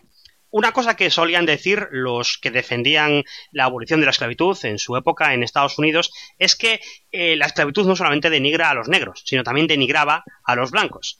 Porque si tú eras blanco y pobre y sin formación en un sitio donde hay esclavitud, estás muy fastidiado. Porque por una parte eh, no puedes optar a cargos superiores, porque no tienes una formación para hacerlo, pero tampoco puedes dedicarte a trabajar de bracero o a descargar o cualquier otra cosa, porque eso ya lo hacen los esclavos. Y además, como tú no eres negro, sino que eres blanco, no puedes rebajarte a hacer toda una serie de tareas, con lo cual estás atrapado en una especie de, círculo vicioso bastante fastidiado. Y eso es un poco lo que, lo que fue ocurriendo en, en el Caribe británico en aquellos tiempos. Hubo mucha gente que estaba sin nada que hacer y que no tenía absolutamente ningún trabajo. Además, el final de la guerra no hizo que las aguas pasaran a ser más seguras. Había mucho revanchismo entre los españoles y los guardacostas españoles detenían habitualmente a los marinos mercantes ingleses y los, eh, los apresaban con cualquier eh, excusa. Eh, muchas veces les decían simplemente que estaban comerciando, eran piratas porque tenían monedas españolas en, en su posesión, cuando lo normal es que todo el mundo comerciara con monedas españolas porque era la moneda que se usaba generalmente en el Caribe. El caso es que los ánimos estaban cabreados, la gente estaba sin trabajo y eso hizo que muchas personas tomaran decisiones que en otro momento no hubieran eh, tomado eh, fácilmente. Cuatro de esas personas, que podíamos llamar un poco los piratas originales, son eh, Benjamin Hornigold, Edward Teach, que os sonará a todos, y Samuel Bellamy. Samuel Bellamy se fue a Nueva Inglaterra a intentar buscar una nueva vida y ahí tendría unos amoríos desafortunados que son parte de su leyenda. Eh, por su parte, eh, Hornigold y Edward Teach decidieron lanzarse a ser piratas. Y lo hicieron de una forma muy modesta, con un par de canoas pequeñas y eh, se largaron rápidamente a las Bahamas. ¿Por qué a las Bahamas? Las Bahamas, ya os había dicho, eran el culo del mundo del Caribe y además los españoles la habían arrasado cuatro veces durante la guerra, con lo cual los esclavos se los habían llevado, al gobernador lo habían secuestrado y eh, la población que quedaba en las Bahamas se había dispersado y vivía en los montes esperando a que se volviera a, a volviera a haber civilización en las islas. Eh, como muestra de cómo lo eran de terrible la situación, se nombró a un nuevo gobernador, el rey montó a un tal Edmund Pierce como gobernador de las Bahamas, llegó allí, vio el estado, estuvo un tiempo viviendo en el bosque y luego se fue porque aquello era una auténtica mierda. Las Bahamas además eran, por lo que todos lo que os he contado, un nido perfecto para la piratería. Ellos conocían bien todo esto porque habían estado años guerreando ahí. Ahí te podías meter entre los arrecifes y nadie te iba a hacer nada. Era muy difícil que los barcos de guerra te persiguieran. Y además estaba justo enfrente de Florida. Y por esa zona es por donde subían todos los barcos para aprovechar los corrientes de vuelta eh, una vez que estuvieran en la costa americana. Poco a poco, eh, Teach y una serie de gente que se le juntan, pero muy pocos, una cosa muy limitada, van dedicándose a asaltar pequeños barcos españoles y con el tiempo acaban consiguiendo unas cuantas riquezas bastante importantes que se dedican a comerciar con el gobernador de una de las islas de las Almas del Norte que no había sido eh, sometida. El tipo hacía un poco la vista gorda y los otros se forraban un poco eh, vendiéndole estas cosas como, como perista. Eh, a quien no le hacía ninguna gracia todo esto era a Thomas Walker. Thomas Walker se había erigido, aunque nadie lo había nombrado, en gobernador de Bahamas, eh, de lo poco que quedaba de, esa zona de New Providence donde estaban los piratas. Era, él era uno de los colonos originales de la zona, había estado en los tiempos de Nicholas Trott, cuando había aceptado el soborno de Henry Avery, y no le parecía nada bien que su, su, su isla se estuviera convirtiendo en un nido de piratas. Así que mandó cartas a todos los gobernadores cercanos, montó un pequeño ejército y dispersó a unos cuantos que encontró por ahí. Y eso le pareció que ya había era suficiente y les había dado un escarmiento. Eh, en aquellos tiempos, además, le llegó la noticia de que el gobernador de, Cuba, español, señor Laureano de Torres y Ayala, eh, eh, planteaba mandar una expedición de castigo para arrasar la isla por quinta vez. Y Thomas Walker mandó una expedición a, Cuba para negociar con, el señor gobernador para ver si, si por favor, que, que él ya mismo se había encargado del problema de los piratas, que no viniera y que los dejara en paz. Eh, dejamos ahí el, asunto de, las Bahamas para explicar que, bueno, que esto de la piratería no hubiera pasado de ser una cosa anecdótica y puntual, ya veis que se corregía a sí misma, sino hubiera sido por otros dos factores que acrecentaron el número de gente que se pasó a, la mala vida. El primero fue, eh, por decirlo de alguna manera, el jacobinismo que es una cosa que tengo que explicar ahora. Eh, veréis, el problema es que el gobernador de, Jamaica, de la colonia más importante de, los ingleses en el Caribe, era un tal Archibald Hamilton. Y Archibald Hamilton era un gobernador eficiente, era una buena persona, pero era un jacobita. ¿Qué había ocurrido con esto? Bueno, pues que resulta que la reina Ana, la reina anterior de Inglaterra, había muerto. Y había muerto sin una descendencia directa. Su pariente más cercano era un tal James Stuart, James Stuardo, que tenía que eh, subir al trono, pero que no podía subir por un pequeño defecto. Era católico y en Inglaterra estaba absolutamente muy mal visto que un monarca pudiera llegar a ser católico. De hecho, creo que estaba prohibido por una ley. Y así que se eligió a otro como rey de Inglaterra, a un pariente lejano que tenía tenía sus problemas este pariente. Era eh, Jorge I, pero Jorge I era un señor que había nacido en Hannover, que era un señor alemán, que no hablaba ni papa de inglés, ni tenía la más mínima intención de aprender inglés, y que se fue a Inglaterra a ver qué le contaba. Y claro, ahí hubo un momento en el que hubo un gran descontento en Inglaterra por el hecho de que se nombrara a un tío así, al tal Jorge este, que por cierto, los Jorges estos son los que después viene el Jorge II y el Jorge III es el que causa la, independencia de América con, su intransigencia. Pero el Jorge I este era alemán, no se enteraba de nada de, la historia esta y eh, había mucha gente que estaba diciendo, hombre, pongamos al católico, no vaya a ser que, bueno, que por lo menos este tío es inglés y es de otra manera. Entonces el jacobinismo se convierte en una especie de lucha como lo que es aquí el carlismo, unos tíos que tienen una causa perdida y que a veces organizan un levantamiento o una nueva guerra o algo por el estilo. Eh, el tal tipo este, el Archibald Hamilton, era escocés, era jacobinista a muerte y poco a poco fue cambiando todos los cargos de su administración para que fueran todos eh, como él, jacobinos, y estaba en contacto con el continente para ver cuándo se producía el siguiente levantamiento. Y mientras tanto se le ocurrió que sería una buena idea aprovechando todos estos corsarios que estaban por ahí, montar una flota corsaria que sirviera como apoyo para un eventual levantamiento en el Caribe para eh, proclamar eh, la causa de los Stuart.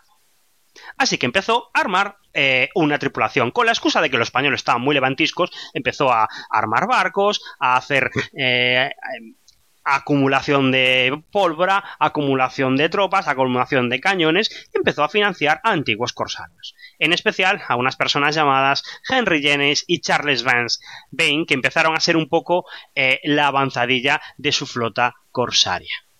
La segunda cosa, y que es la principal, y que podríamos decir que casi es el desencadenante de la piratería, es lo que ocurre, el desastre que ocurre en 1715, en que los españoles la cagamos. Eh, lo que ocurre es lo siguiente. Después de la guerra se lanza una siguiente flota del oro y esta iba cargada hasta los topes y hay una serie de despropósitos con ella. El galeón de Manila no acaba de llegar, con lo cual hay que esperar un tiempo. Eh, el señor Laureano Torres de Ayala insiste en que se paren aquí los, los tipos que van con la flota y se vayan a unas fiestas que había organizadas, con lo cual se retrasa más la cosa. Luego hay que esperar por una, por una mm, eh, fragata francesa que llega más tarde, que también iba cargada de tesoros y que quería partir con la flota para ir más segura. Y con todo esto, el, el capitán se va dando cuenta de que se va acercando la temporada de las tormentas y que esto es un peligro. Al final la flota sale y cuando están en las eh, proximidades de Florida se desata una tormenta del 15 y toda la flota española del oro naufraga en las costas de Florida y sí, justito delante de las Bahamas. Si ha habido alguna vez en la historia de la humanidad una noticia que se corriera rápido como la pólvora, es esta al instante toda esa montaña de desempleados que había en el Caribe se dieron cuenta de que podían ir a probar fortuna allá, cerca de las costas de Florida, a ver si buceando encontraban un poco de oro, un cañón, un barco medio hundido, cosas de valor que podían hacerlos ricos de la noche a la mañana. Contaba un eh, capitán de un barco de, la Royal Navy eh, inglesa que cuando estaba volviendo, un momento bastante cómodo en que los marineros estaban muy contentos, pues eh, cuando estaba a punto de volver a Londres tuvo que acelerar su partida porque cada día le desertaban cinco marinos nuevos que cogían y preferían, en vez de volver a Londres a seguir siendo pobres, intentar probar fortuna con la flota del oro que estaba sumergida. Los españoles, por supuesto, montan una expedición de rescate, eh, intentan sumergirse. Bueno, ellos no se sumergían, lo que hacían era mandar a esclavos o a indios a que se sumergieran ellos y, se medio murieran eh, y cogieran todo lo que pudieran e ir rescatándolo todo en un fuerte que habían montado por allí por la zona. Pero mucha gente también lo intentaba. Y eso provocó un inmenso aumento masivo de la población de la pequeña colonia pirata de New Providence, en las Bahamas. Imaginaros cómo son los pueblos estos de mineros del oeste todos llenos de gente ruda que de repente llegan para intentar trabajar y forrarse rápidamente, conseguir dinero, eh, poco a poco van llegando ellos, después llegan las prostitutas, después llegan los taberneros, después llegan eh, los comerciantes que no les importa hacer comercio con esto y al cabo de un tiempo tienes montado una pequeña comunidad muy próspera y en la que hay un incremento brutal de las riquezas por persona. Eh, Thomas Walker, el eh, gobernador impectore de Bahamas, cuando vuelve se da cuenta de que todo está perdido y que le han montado en su casa una especie de campamento náufrago que es un desastre, eh, que ni se limpiaba las casas ni se reparaban los daños que ocurrían constantemente en el ambiente corrosivo que suele haber en el, en el Caribe. Cuando Benjamin Hornigold y Edward Teach, su segundo a bordo, quien luego ya, podemos decir, se convertirá en Barba Negra, eh, vuelven, le dan una paliza a Thomas Walker y este tío se queda asustado y viendo que, todo ha cambiado. Eh, el hallazgo del oro español y la posibilidad de enriquecimiento fácil atraen a millones de oportunistas. Entre ellos también al gobernador de Puerto Rico, digo de Puerto Rico, de Jamaica, eh, Archibald Hamilton, que manda a Jennings y a Charles Vane, eh, en principio a combatir a los piratas, pero por detrás le dice ir allí y robar todo el oro que podáis. Y de hecho estos tíos no solamente se sumergirán buscando oro, sino que atacarán el fuerte español y saquearán las, las riquezas que habían conseguido. La tercera tripulación importante que baja es la de Samuel Bellamy, ese pirata que estaba en Nueva Inglaterra, y Bellamy es bastante diferente a los otros dos. Eh, Henry, eh, eh, Henry Jennings es una especie de corsario que, es un tío de clase elevada y que además se siente que, la gente estos que no se mezcla con ellos, que él en realidad es un corsario y que la gente debería tener una patente de corso y todo este rollo. Benjamin Hornigold, aunque es un pirata, sigue siendo un patriota y se niega a atacar a barcos ingleses, lo que le traerá muchos problemas con todas las tripulaciones y le hará que pierda bastante del respeto que tendría. Y eh, Samuel Bellamy eh, era una especie de antisistema extraño. Él todavía se veía como una especie de Robin Hood que estaba en contra de los abusos, estaba en contra de todos los problemas que había habido en, con los marinos y de que los hubieran dejado a todos sin trabajo y de todo el sistema terrible que había con las plantaciones en, en el Caribe.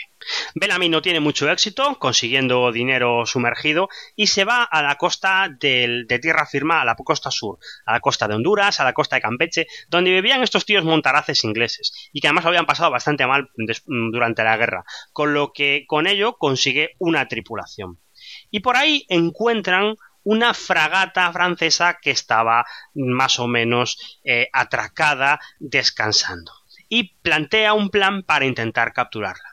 Por el medio llegan por ahí Henry Jennings y, Charles Vane y entre todos consiguen atrapar la fragata. Esta fragata era muy importante porque era una fragata eh, con cañones, verdaderamente grande y un barco que era eh, el más importante que tenían los piratas en aquellos tiempos.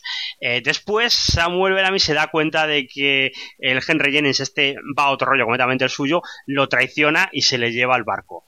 Eh, y vuelve otra vez a, las Bahamas completamente triunfal, pero ya llevándose la enemistad de los otros. Hay que decir que muchos de estos piratas y muchas de estas tripulaciones piratas seguían los patrones un poco de los corsarios clásicos. Repartían el dinero a partes iguales, el capitán solamente se llevaba una parte más y además se podía destituir al capitán en cualquier momento, eh, haciendo una votación o simplemente se había perdido el apoyo popular. Por eso era habitual que muchas de estas tripulaciones no fueran una fuerza efectiva organizada, sino que se movieran un poco por lo que necesitaban saquear en este momento o por lo que necesitaban eh, los ánimos según se llevara mucho tiempo sin presas o poco tiempo sin presas. Eh, por ejemplo, tiene muchos problemas para mantener el liderazgo en los momentos en los que eh, lleva mucho tiempo sin capturar a nadie y le pasa un barco inglés, por ejemplo, por esa zona. Además, para quitaros tópicos de la vida pirata, eh, lo que uno descubre cuando está mirando sus, sus diarios a bordo, bitácoras, es que los tíos se pasaban muchísimo tiempo en el mar, eh, muy aburridos, y los momentos en los que había ataques y los momentos en los que había algo provechoso eran muy pocos. Y además se pasaban muchísimo, muchísimo tiempo buscando comida y, bebida para poder seguir sobreviviendo. Y tenían el gran problema además de que no podían llamar demasiado la atención, entonces tenían que estar cambiando de sitio constantemente, moviéndose sin parar por el Caribe. A principios del año 1716 hay un cambio de poder en, las colonias inglesas y es que al gobernador de Jamaica se le destituye por jacobita y todo ese planning que tenía de montar una flota corsaria queda en entredicho, con lo que la tripulación de Henry James y Jarvis Vane tienen que refugiarse en Bahamas y convertirse en piratas a su pesar. Mientras tanto, el poder de los piratas de Bahamas es absolutamente incontestable durante esos tiempos, el año 16, el año 17. La Royal Navy tiene absoluto terror de ellos, eh, los barcos que han conseguido son tan grandes que incluso pueden llegar a, rivalizar con ellos, aunque los piratas nunca buscan el enfrentamiento directo con barcos de guerra, y eh, incluso eh, Benjamin Hornigold y Henry James, que son los dos tíos importantes, se dedican a fortalecer el puerto de Nueva Providence, se dedican a poner un barco grande que sirva un poco de fortalecer el fuerte, eh, mediar un poco de justicia en la República Pirata esta llena de, gente de mal vivir. Olivier Labus incluso consigue un, barco capaz de rivalizar con el Waidan y con el cual pueden cometer nuevas tropelías. Ellos sabían que probablemente eh, el año que viene o el siguiente el rey de Inglaterra mandara refuerzos o decidiera coordinar las acciones de los barcos, cosa que no, que no estaba haciendo en el momento, para darles caza y acabar con ellos. Pero de momento las cosas iban bien. El segundo de a bordo de, Benjamin Hornigold era Edward Teach, Barba Negra, que es eh, uno de los piratas más famosos por toda una serie de cosas, por cómo usaba el teatro y por su final que fue absolutamente glamuroso. Pero contrariamente a la creencia popular o a la idea que vosotros podáis imaginar, eh, Barba Negra, Edward Teach, no era un tío loco y ni un pirata sediento de sangre, era un tío con mucha cabeza. Era el segundo de Benjamin Hornigold, eh, que era uno de los tíos que cortaban el bacalao por, toda esa zona. Eh, había incluso sido fiel eh, y tenía verdaderas creencias jacobitas y, que él pensaba todavía que era un rebelde en, en, en un sitio equivocado. por ejemplo, ¿Cómo se llamaba el barco de Barba Negra? Pues el barco principal de Barba Negra durante mucho tiempo se llamó el Queen Anne's Revenge, la venganza de la reina Ana. Y era un tío además inteligente, medido, que sabía cuándo cortarse, sabía cuándo dejar de, de, de atracar y cuándo dejar pasar el tiempo. Eh, lo que pasa es que era un tío físicamente descomunal, violento, eh, llamativo y que sabía que usar el teatro era muy importante para conseguir sus objetivos. Eh, Edward Teach en aquellos momentos era el segundo a bordo, lo único que le hacía falta era un barco, era un barco propio y eh, además porque él tenía la fijación de ir a Nueva Inglaterra y rescatar a los restos de la tripulación de Samuel Bellamy que estaban a punto de ser juzgados y que probablemente hubieran sido colgados. Le faltaba un barco de guerra importante y curiosamente el barco no lo tuvo que capturar, sino que el barco apareció un día en el puerto de Nueva Providence. Los piratas se quedaron bastante alucinados porque de repente apareció un barco de guerra armado con cañones que nadie conocía y del que bajó un capitán, que era un tío vestido de forma absolutamente exquisita y eh, vendado y con una pinta de estar terriblemente enfermo. Ese hombre era Steve Bonnet y merece la pena hablar de él porque es uno de los piratas más increíbles de toda esta época. Steve Bonnet, el pirata caballero, era una persona absolutamente diferente al resto de toda esta gente, que en su mayoría eran gente de mal vivir o de baja estofa o antiguos corsarios retirados. Steve Bonnet era el descendiente de uno de los primeros eh, pobladores de Barbados y que era un hacendado de mucha pasta que tenía su hacienda, sus esclavos y su fortuna. Pero las cosas se fueron torciendo en la vida de Steve Bonnet. Eh, se quedó huérfano, unos administradores eh, vigilaron su fortuna mientras crecía, y cuando creció se apuntó levemente al ejército, eh, pasó un poco después de todo, se, dedicó a vivir en su plantación, se casó con una mujer, murió su primer hijo, y no estaba contento con su vida, no estaba contento con su vida. Y a la altura de los 30 años, un buen día, cogió y decidió que esa vida era muy aburrida y que decidió darse a la piratería. Solo había un problema, que no tenía absolutamente ninguna experiencia, nunca había navegado y esto era una especie de delirio extraño. Cuando hoy en día intentan explicar el por qué Steve Bonnet, eh, intentan explicar a una persona hoy en día por qué Steve Bonnet decidió esto, eh, pues hay mucha gente que lo intenta explicar haciendo una especie de comparativa absolutamente falsa, que el tío lo que le pasa es que tuvo una crisis de los 40. Eh, tenía dinero, eh, no sabía qué hacer de su vida, estaba aburrido y en vez de coger y hacer lo que se hace hoy en día, que es, no sé, comprarse una moto, irse a bares a ligar y, correrse unas cuantas juergas, pues decidió comprarse un barco pirata, eh, le, le, decía a la gente de Barbados que en realidad era porque se iba a hacer corsario, iba a ir a luchar contra el problema de los piratas, pero en realidad él quería unirse a la piratería. Pero claro, esto era una rareza, porque la mayoría de los piratas eran gente pobre que se lanzaba a la piratería por desesperación o buscando fortuna. Steve Bonnet era un tío rico que lo hacía por divertirse. Eh, prueba de su carácter como pirata está el hecho de que contaba con la biblioteca más grande de todos los piratas de la época y que se preocupaba mucho de ella y mientras el resto de sus subalternos se dedicaban a conseguir pólvora y madera para reparar el barco y diferentes cosas.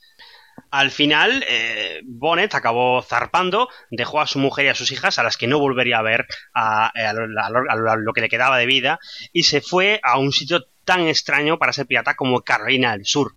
Eh, y en Carolina del Sur tuvo un relativo éxito, relativo éxito principalmente gracias a su tripulación que le ayudó y le aconsejó más que porque él tuviera un, eh, un gran conocimiento de la piratería que no tenía absolutamente ninguno. Eh, y después de conseguir unas cuantas, unos cuantos botines, fue, se enfrentó a un barco de guerra por decisión personal. Esto era una estupidez. Ningún pirata se enfrentaba a un barco de guerra porque sí, pero Bonnet, vio que, que, era lo que había que hacer y en rollo periculero intentó luchar contra él, vio que le estaban dando una paliza, fue herido y decidió retirarse. Y por cierto, se retiró sin ningún problema, lo que prueba que ese enfrentamiento no tenía que haberse producido y que él podía haber escapado perfectamente desde un primer momento del barco. Eh, el caso es que lo que decide es refugiarse en Nassau, en las Bahamas, junto con el resto de sus colegas piratas, que cuando lo vieron bajar del barco debieron quedarse alucinados con el tío rechoncho y herido y eh, finamente vestido que bajaba de, ahí de ese barco. Todos los que se quedaron alucinados con cara de ¿pero qué pinta este tío aquí? Menos Barba Negra que vio ahí una oportunidad de tener su propio barco. Y consiguió comerle la cabeza a Steve Bonnet para que decirle que bueno, déjame ser capitán, tú pasas a ser primer oficial, pero esto, esto es solo temporal eh, mientras te recuperas de tus heridas. Y así mientras aprendes el oficio de mí y ves cómo funciona esto de ser un pirata. Ni que decir tiene que Steve Bonnet aceptó encantado. Tenía que haber sido un absoluto espectáculo haber visto el barco de Barba Negra Steve Bonnet en aquellos tiempos y ver el contraste entre Barba Negra, que era un tío muy alto para la época y con una pinta que asustaba, y a su lado a Steve Bonnet, que cuando salía del camarote iba vestido con un batín y leyendo el libro que, estaba leyendo en ese momento. El caso es que Barba Negra sube hacia el norte, en principio para rescatar a los hombres de Samuel Bellamy que estaban eh, a punto de ser ajusticiados, y desata una ola de terror en la costa este de Estados Unidos como nunca se había visto en tiempos de paz eh, apresa varios barcos, eh, destruye embarcaciones, eh, incluso amenaza con atacar algún puerto y siembra el terror en toda esa costa y se convierte de la noche a la mañana en el pirata más famoso de todo el Caribe. Tiene también la suerte de capturar un barco importante de guerra, más grande incluso que el de Steve Bonnet, al que rebautizará, si el Steve Bonnet se llama el Revenge, como os decía, como el Queen Age Revenge. Y de ahí parte hacia las Antillas francesas para estar siempre en movimiento, siempre en movimiento, y las aterroriza por completo, sabiendo que estaban débiles, incluso durante un tiempo asalta alguna de, las ciudades. Como veis, en todos estos años, el año 16, año 17, los piratas parten la pana en el, en el, Caribe. Realmente amenazan diferentes sitios, hay varias tripulaciones en activo, son gente, además de una primera generación, que son verdaderos tíos expertos que sabían lo que hacían y que eran expertos corsarios de, la guerra con los españoles y eh, tienen paralizado el comercio de, de, mm, de todo el Caribe y sin contar con el hecho de que además tienen una colonia propia, una pequeña ciudad eh, en miniatura, pero que les sirve como refugio ante cualquier eventualidad. Y, durante ese tiempo el Caribe está muy, muy afectado por todo lo que está pasando. Eh, se quejan los gobernadores, se quejan de que no pueden moverse con seguridad, se quejan de que los esclavos, que eran la mayoría en muchas de las, de las pequeñas islas del Caribe, están inquietos y revueltos y que algunos se fugan para unirse a los piratas. Así que no era mm, ninguna sorpresa esperar que el rey acabara tomando cartas en el asunto. Finalmente, eh, se decide mandar una expedición coordinada para acabar con los piratas. Y al mando de esa expedición estaría nada más y nada menos que nuestro amigo Buddy Rogers. Buddy Rogers en todo este tiempo no había estado quieto. con el dinero que había conseguido con el libro, se había dedicado a comerciar en el Índico. Y una de sus empresas más famosas es que decidió intentar eh, acabar con la República Pirata Fantástica de Henry Avery. Eh, eh, en medio de esto lo hizo por su cuenta, él se fue allí a Madagascar e intentó pactar con los piratas. Y cuando llegó se encontró con que aquello de la República Pirata era un poco un invento.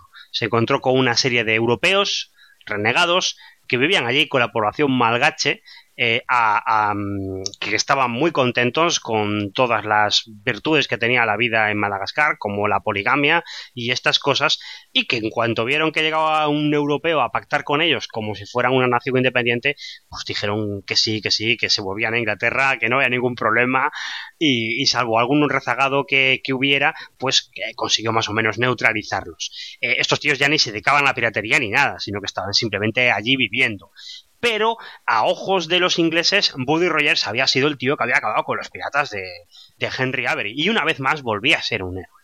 Y no era de extrañar que se le ocurriera la idea de que podía ser algo provechoso el coger y acabar con la piratería que tanto daño estaba causando al comercio del Caribe. Consiguió convencer al rey, lo nombraron eh, gobernador de las Bahamas y juntó una expedición absolutamente impresionante tres navíos de guerra, dos navíos propios, cargados de colonos, cargados de eh, muchos pertrechos, incluso llevaba un cargamento de Biblias para convencer a todos esos malnacidos de, de que se convirtieran en personas de bien, y partió del puerto de Londres decidido a acabar con la piratería.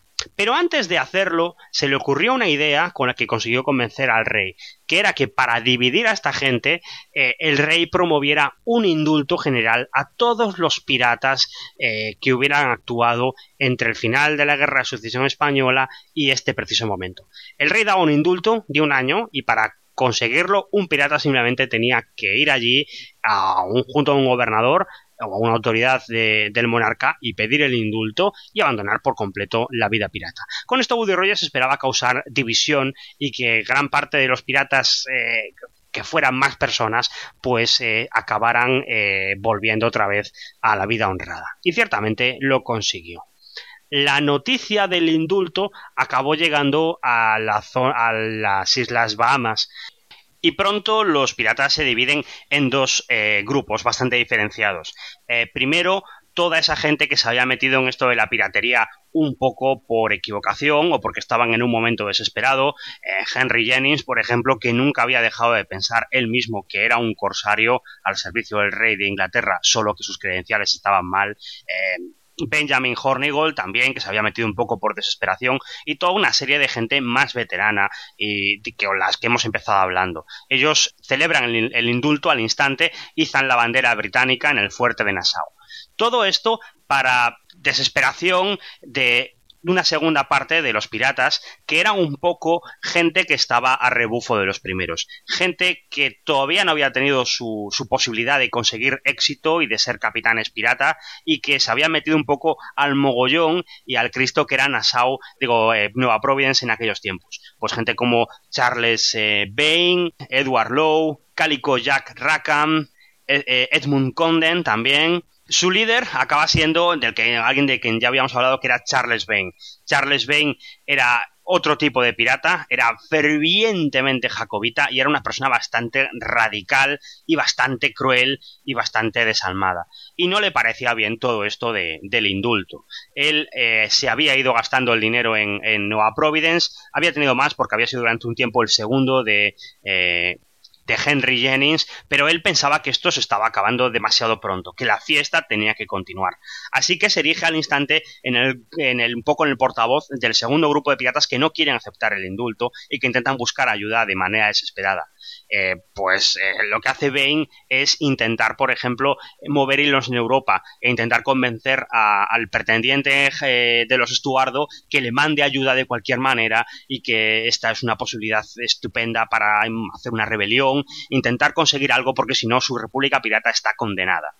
Poco después de que llegue la noticia del indulto, un barco de guerra se adelanta a Buddy Rogers, un barco de la Royal Navy, el HMS Phoenix, llega al, barco, al puerto de Nueva Providence con la idea de hablar con los piratas y eh, llevar un registro de aquellos que se rendían. Y al instante la gente que no tenía ningún interés en, aceptar el indulto empieza a montarla y empieza a, montar la garabía y a montar un Cristo para, para que se vaya el barco de guerra. Eh, los piratas que querían retirarse pactan con el, con el capitán del HMS Phoenix para que intente arrestar a Charles Vane, pero no lo consigue. Y cada vez las cosas se van poniendo más difíciles. Por ejemplo, eh, mientras está el barco anclado en el puerto, se celebra el cumpleaños del príncipe de Gales y hace unas salvas y izan la bandera para celebrarlo, pero eh, los piratas, para mostrar su descontento, pues queman un barco para aguar un poco la fiesta. Al final el capitán de la HMS Phoenix no ve las cosas nada claras y prefiere retirarse y esperar que llegue Woody Rogers y arregle el problema.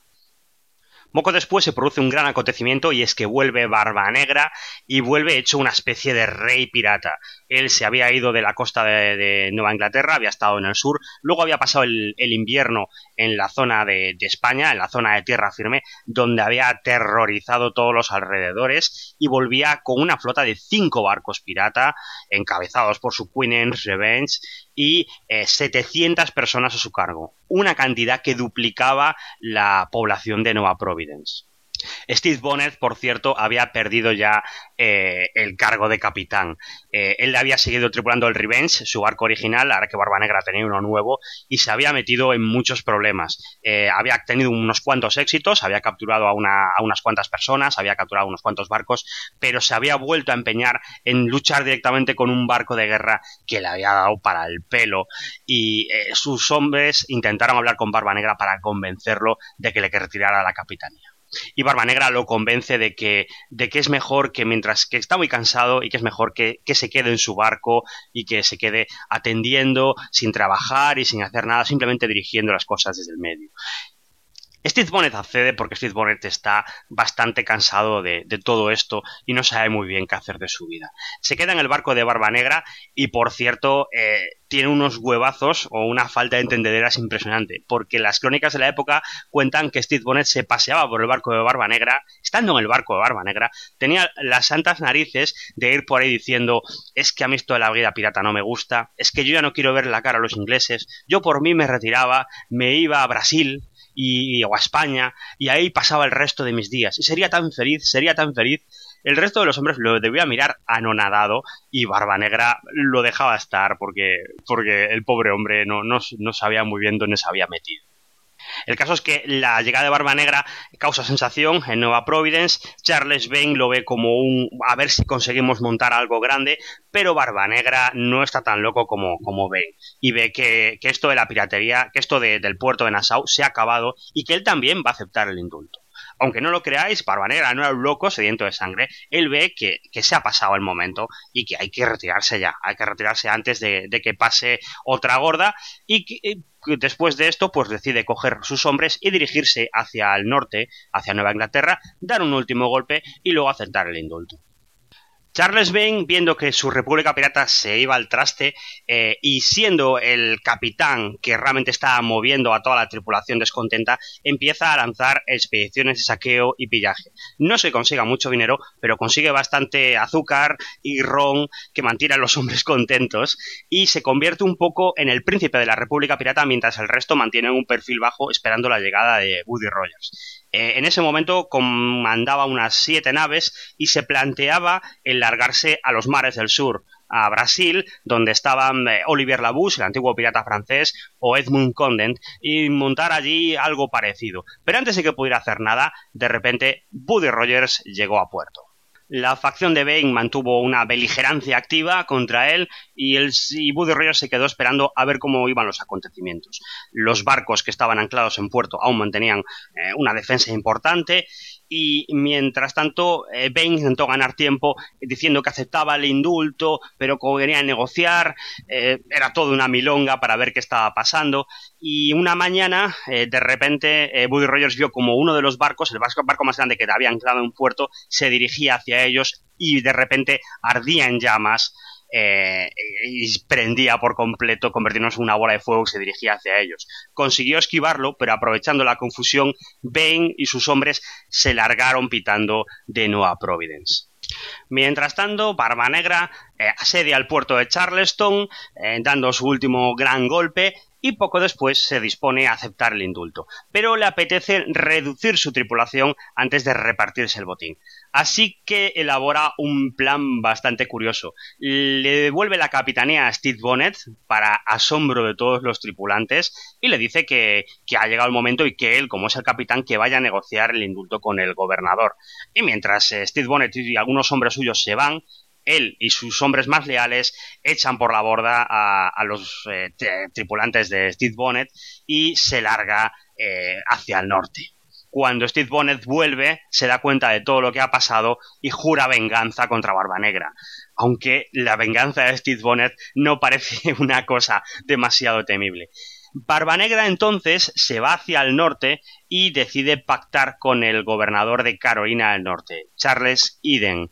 Eh, Charles Eden gobernaba Carolina del Norte y Carolina del Norte era, bueno, pues era una mm, colonia bastante empobrecida en aquellos tiempos. Eh, por verlo de alguna manera, existía una especie de línea de decrepitud continua eh, en las colonias del sur de Estados Unidos. Virginia era una especie de gran colonia bastante populosa, pero que no tenía muchas ciudades, sino que era una especie de grandes plantaciones, un poco como un Caribe, pero sin mar. Grandes plantaciones aisladas con diferentes puertos que comerciaban. Carolina del Norte, que está al sur de Virginia, era una versión un poco pobre y mm, deslavazada de Virginia. Carolina del Sur, que estaba más al sur de Carolina del Norte, era una versión un poco pobre y deslavazada de Carolina del Norte. Y hacia el sur no existía nada todavía, pero hacia 1730 se fundaría Georgia, que ya no sería una versión pobre y deslavazada de Carolina del Sur, directamente era una colonia penal. El caso es que Charles Eden gobernaba una colonia bastante pobre y cuando Barba Negra llegó con dinero, enseguida vieron que podían llegar a un acuerdo. Eh, le permitió asentarse, le concedió el indulto, aunque Barbanegra no parecía muy convencido con esto de, de, reformarse, y Barbanegra se estableció en Carolina del Norte durante un tiempo, pensando que ya llegaría el momento de volver a la piratería cuando las cosas se hubieran calmado. Mientras tanto, él iba a permanecer en la legalidad porque las cosas no tiraban bien. Bonnet, mientras tanto, tiene el indulto, está dentro de la legalidad, pero él tiene un plan, tiene una idea absolutamente increíble. Eh, llegar hasta la isla de St. Kitts, creo que es, que era de propiedad danesa, y conseguir una patente de corso de Dinamarca, una patente de corso de Dinamarca para atacar barcos españoles. Ni que decir tiene que él lo intenta, pero a mitad de camino su tripulación se empieza a motinar y se tiene que volver a la piratería y acaba atacando otra vez barcos, rompiendo por completo su indulto.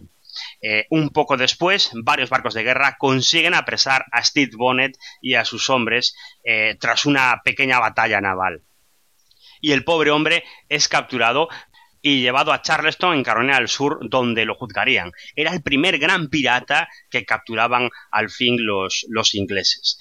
Eh, mientras Barba Negra se asienta en Carolina del Norte y va dejando pasar el tiempo. Pero pronto vuelve a cometer pequeños crímenes. Sobre todo porque, aunque él estaba dentro de la legalidad y había sobornado a un gobernador, como había hecho Henry Avery en su día, pues todavía no tenía dinero para retirarse el tiempo, el, todo el, resto de sus días. Con lo que poco a poco se hace a la mar, llama la atención, captura algunos barcos, aunque siempre consigue que el gobernador de Carolina del, Norte eh, haga mire para otro lado y, por ejemplo, captura un barco francés, pero el, el gobernador acredita que ese barco estaba naufragado y que Barba Negra simplemente había recogido los restos del mar. Él no tenía nada que temer de, los oficiales eh, reales y de la gente que estaba eh, en que era respetuosa con la ley. Lo que no esperaba era tener problemas con gente que no era respetuosa con la ley, como por ejemplo el gobernador de Virginia, Alexander Spudwood, así se llamaba, era un gobernador corrupto y que el pueblo de Virginia estaba bastante cansado de él, estaba viendo que su puesto estaba peligrando, con lo cual hizo eso que se solía hacer en tiempos antiguos para distraer la atención de la opinión pública, que era eh, hacer una guerra.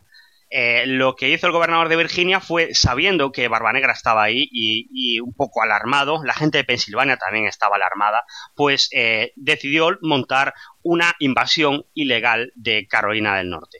Esto, que quede constancia, era absolutamente ilegal. Un gobernador no podía atacar a otro gobernador eh, sin permiso, ni atacar a un señor como Barba Negra, que dentro de lo que cabe tenía un indulto. Eh, lo que hizo Sputwood fue coger a varios barcos de la Royal Navy, entre ellos al famoso capitán Robert Miner, y con varios barcos eh, lanzarse a, primero a la capital de Carolina del Norte para conseguir averiguaciones de dónde estaba Barba Negra y después rodearlo con varios barcos y obligarle a que se rindiera para juzgarlo. Y eso fue un poco lo que hizo.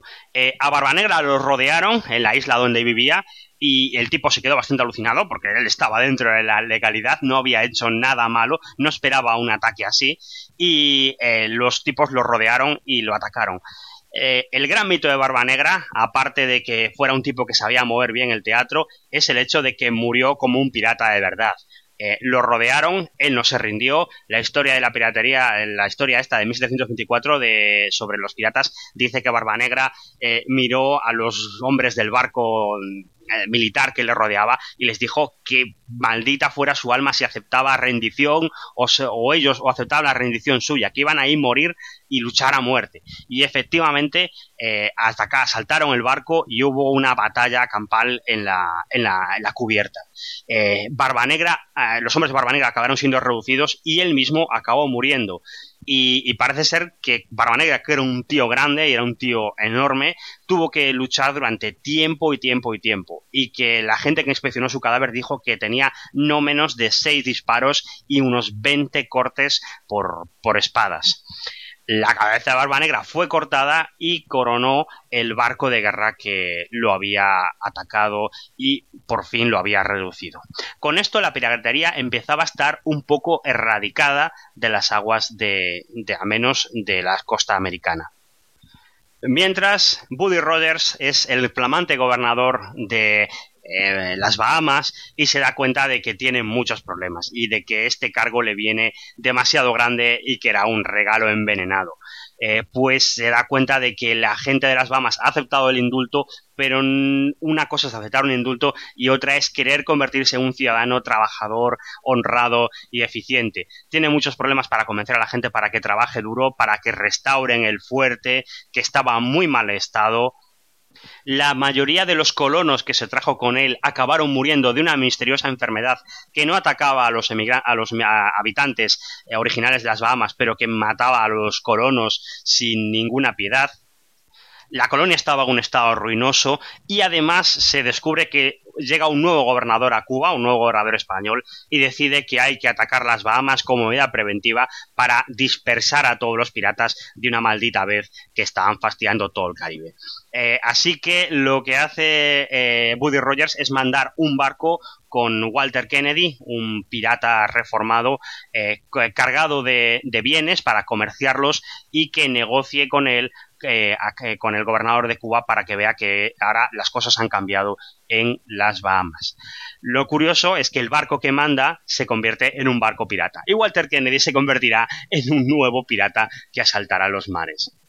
Mientras tanto, tiene lugar el juicio de Steve Bonnet. Eh, Steve Bonnet, eh, como era un tío culto y, instruido, intenta un poco eh, justificar sus acciones, intenta colgar la milonga de que era Barba Negra el que lo obligó a, dedicarse a la piratería, nadie le cree, los jueces son bastante severos con él, pero curiosamente la gente de Carolina del Sur se apiada y lo liberan de la cárcel y él escapa durante un tiempo. Pero vuelve a ser capturado y se le condena a colgar por la horca.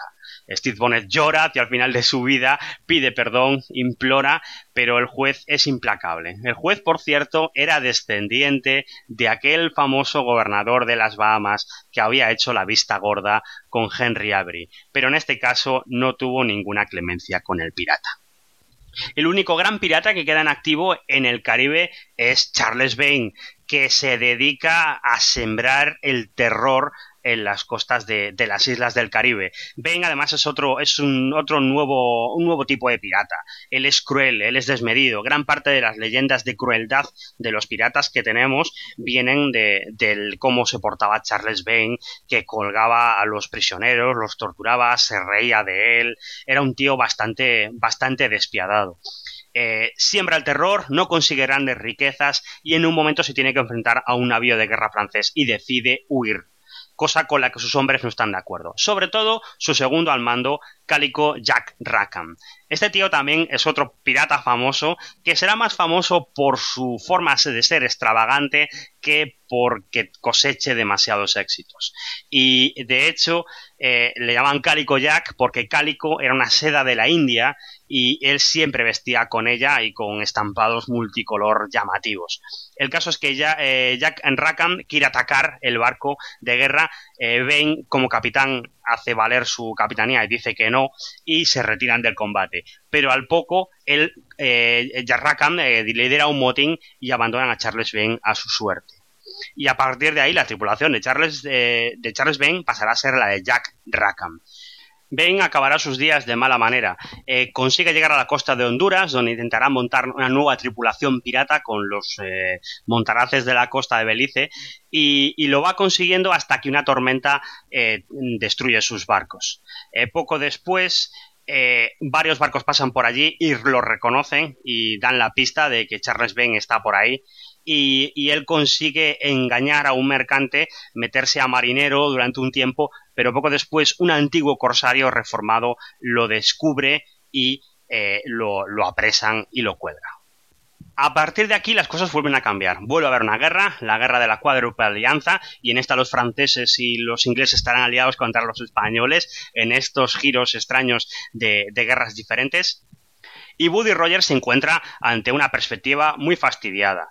Eh, los barcos de guerra que le habían acompañado lo habían abandonado al principio a su suerte y temía que Charles Beng o Jack Rackham volvieran y le atacaran o que los españoles montaran una fuerza expedicionaria e invadieran eh, las Bahamas en las que no tenía ninguna defensa.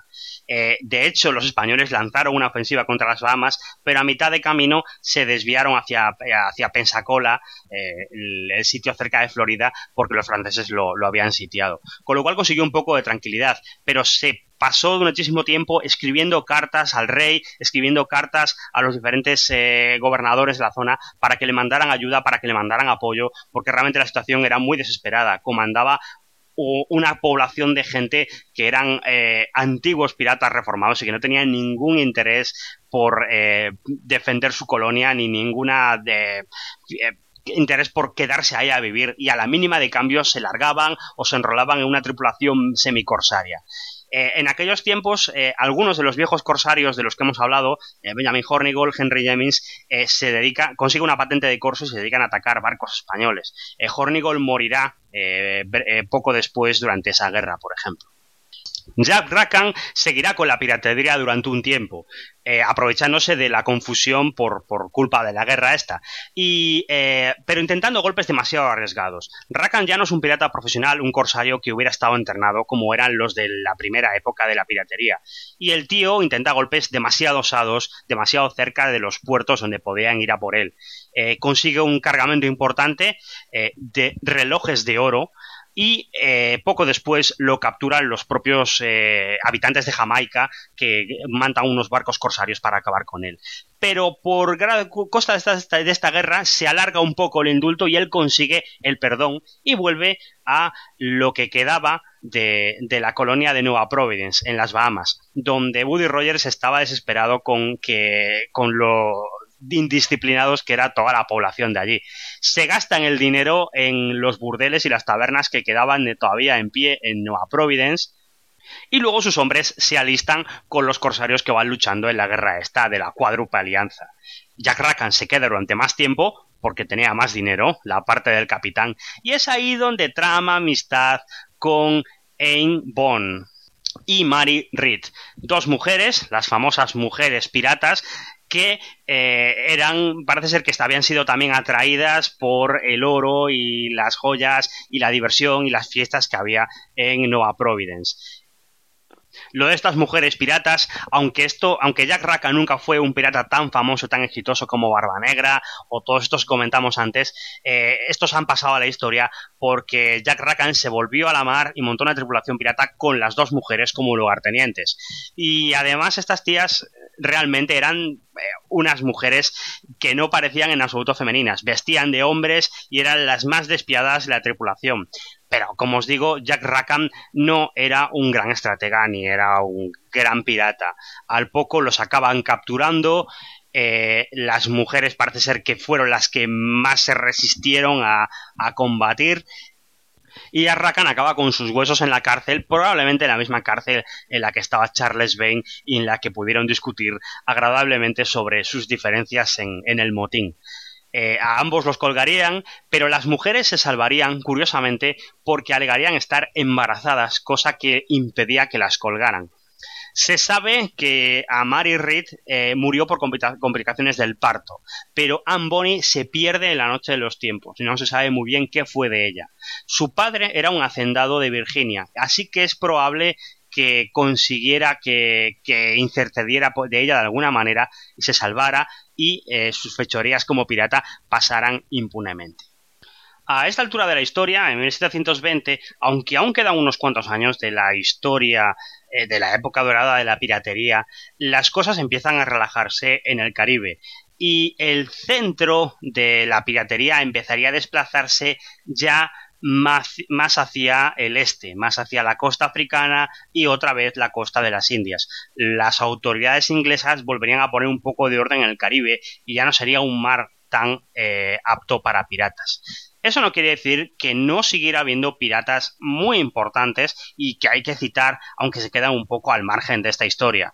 Eh, por ejemplo, Walter Kennedy, del que habíamos hablado antes, el tipo que se quedó con el barco de que mandó Woody Rogers, eh, siguió siendo un pirata de éxito durante mucho tiempo e incluso consiguió acogerse a un perdón real, se eh, volvió a Londres y se hizo el dueño de un bordel y durante un tiempo siguió como una especie de señor del crimen en Londres hasta que lo acabaron acusando y, lo, ajusticiaron.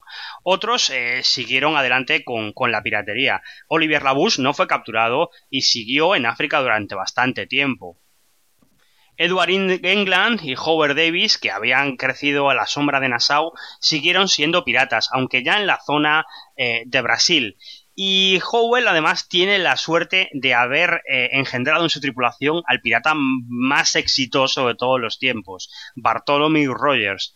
Bartholomew Rogers era un navegante que fue capturado con un barco y se pasó a la tripulación pirata. Eh, en un principio parece que obligado, pero después se convirtió en un capitán pirata cuando Howell Davis declinó se convertiría en un pirata famoso en la costa de Brasil y después subiría a las Antillas que aterrorizaría y acabaría su carrera en la costa occidental de África donde volvería a haber un gran incremento de la piratería. Es curioso, pero de ahí, aunque tenemos datos, se pierde un poco más en la noche de los tiempos todo lo que, lo que fue pasando por ahí.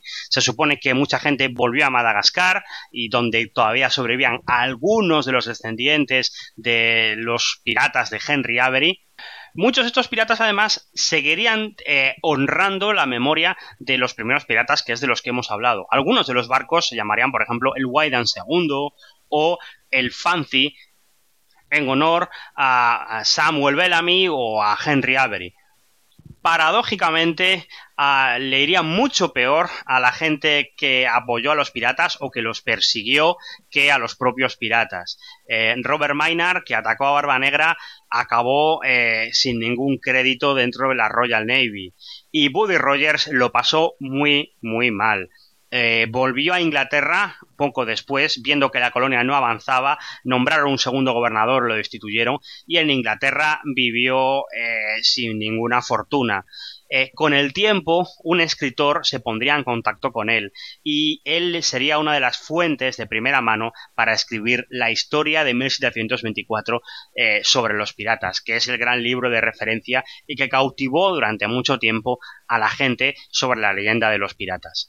Gracias a la fama que consiguió con este libro, por segunda vez Buddy Rogers se salvaría gracias a la publicación de un libro. Las autoridades inglesas recapacitarían, se darían cuenta del importante papel que jugó en eliminar a, los piratas de la zona del Caribe y decidirían darle un segundo mandato como gobernador de las Bahamas, donde terminaría sus días.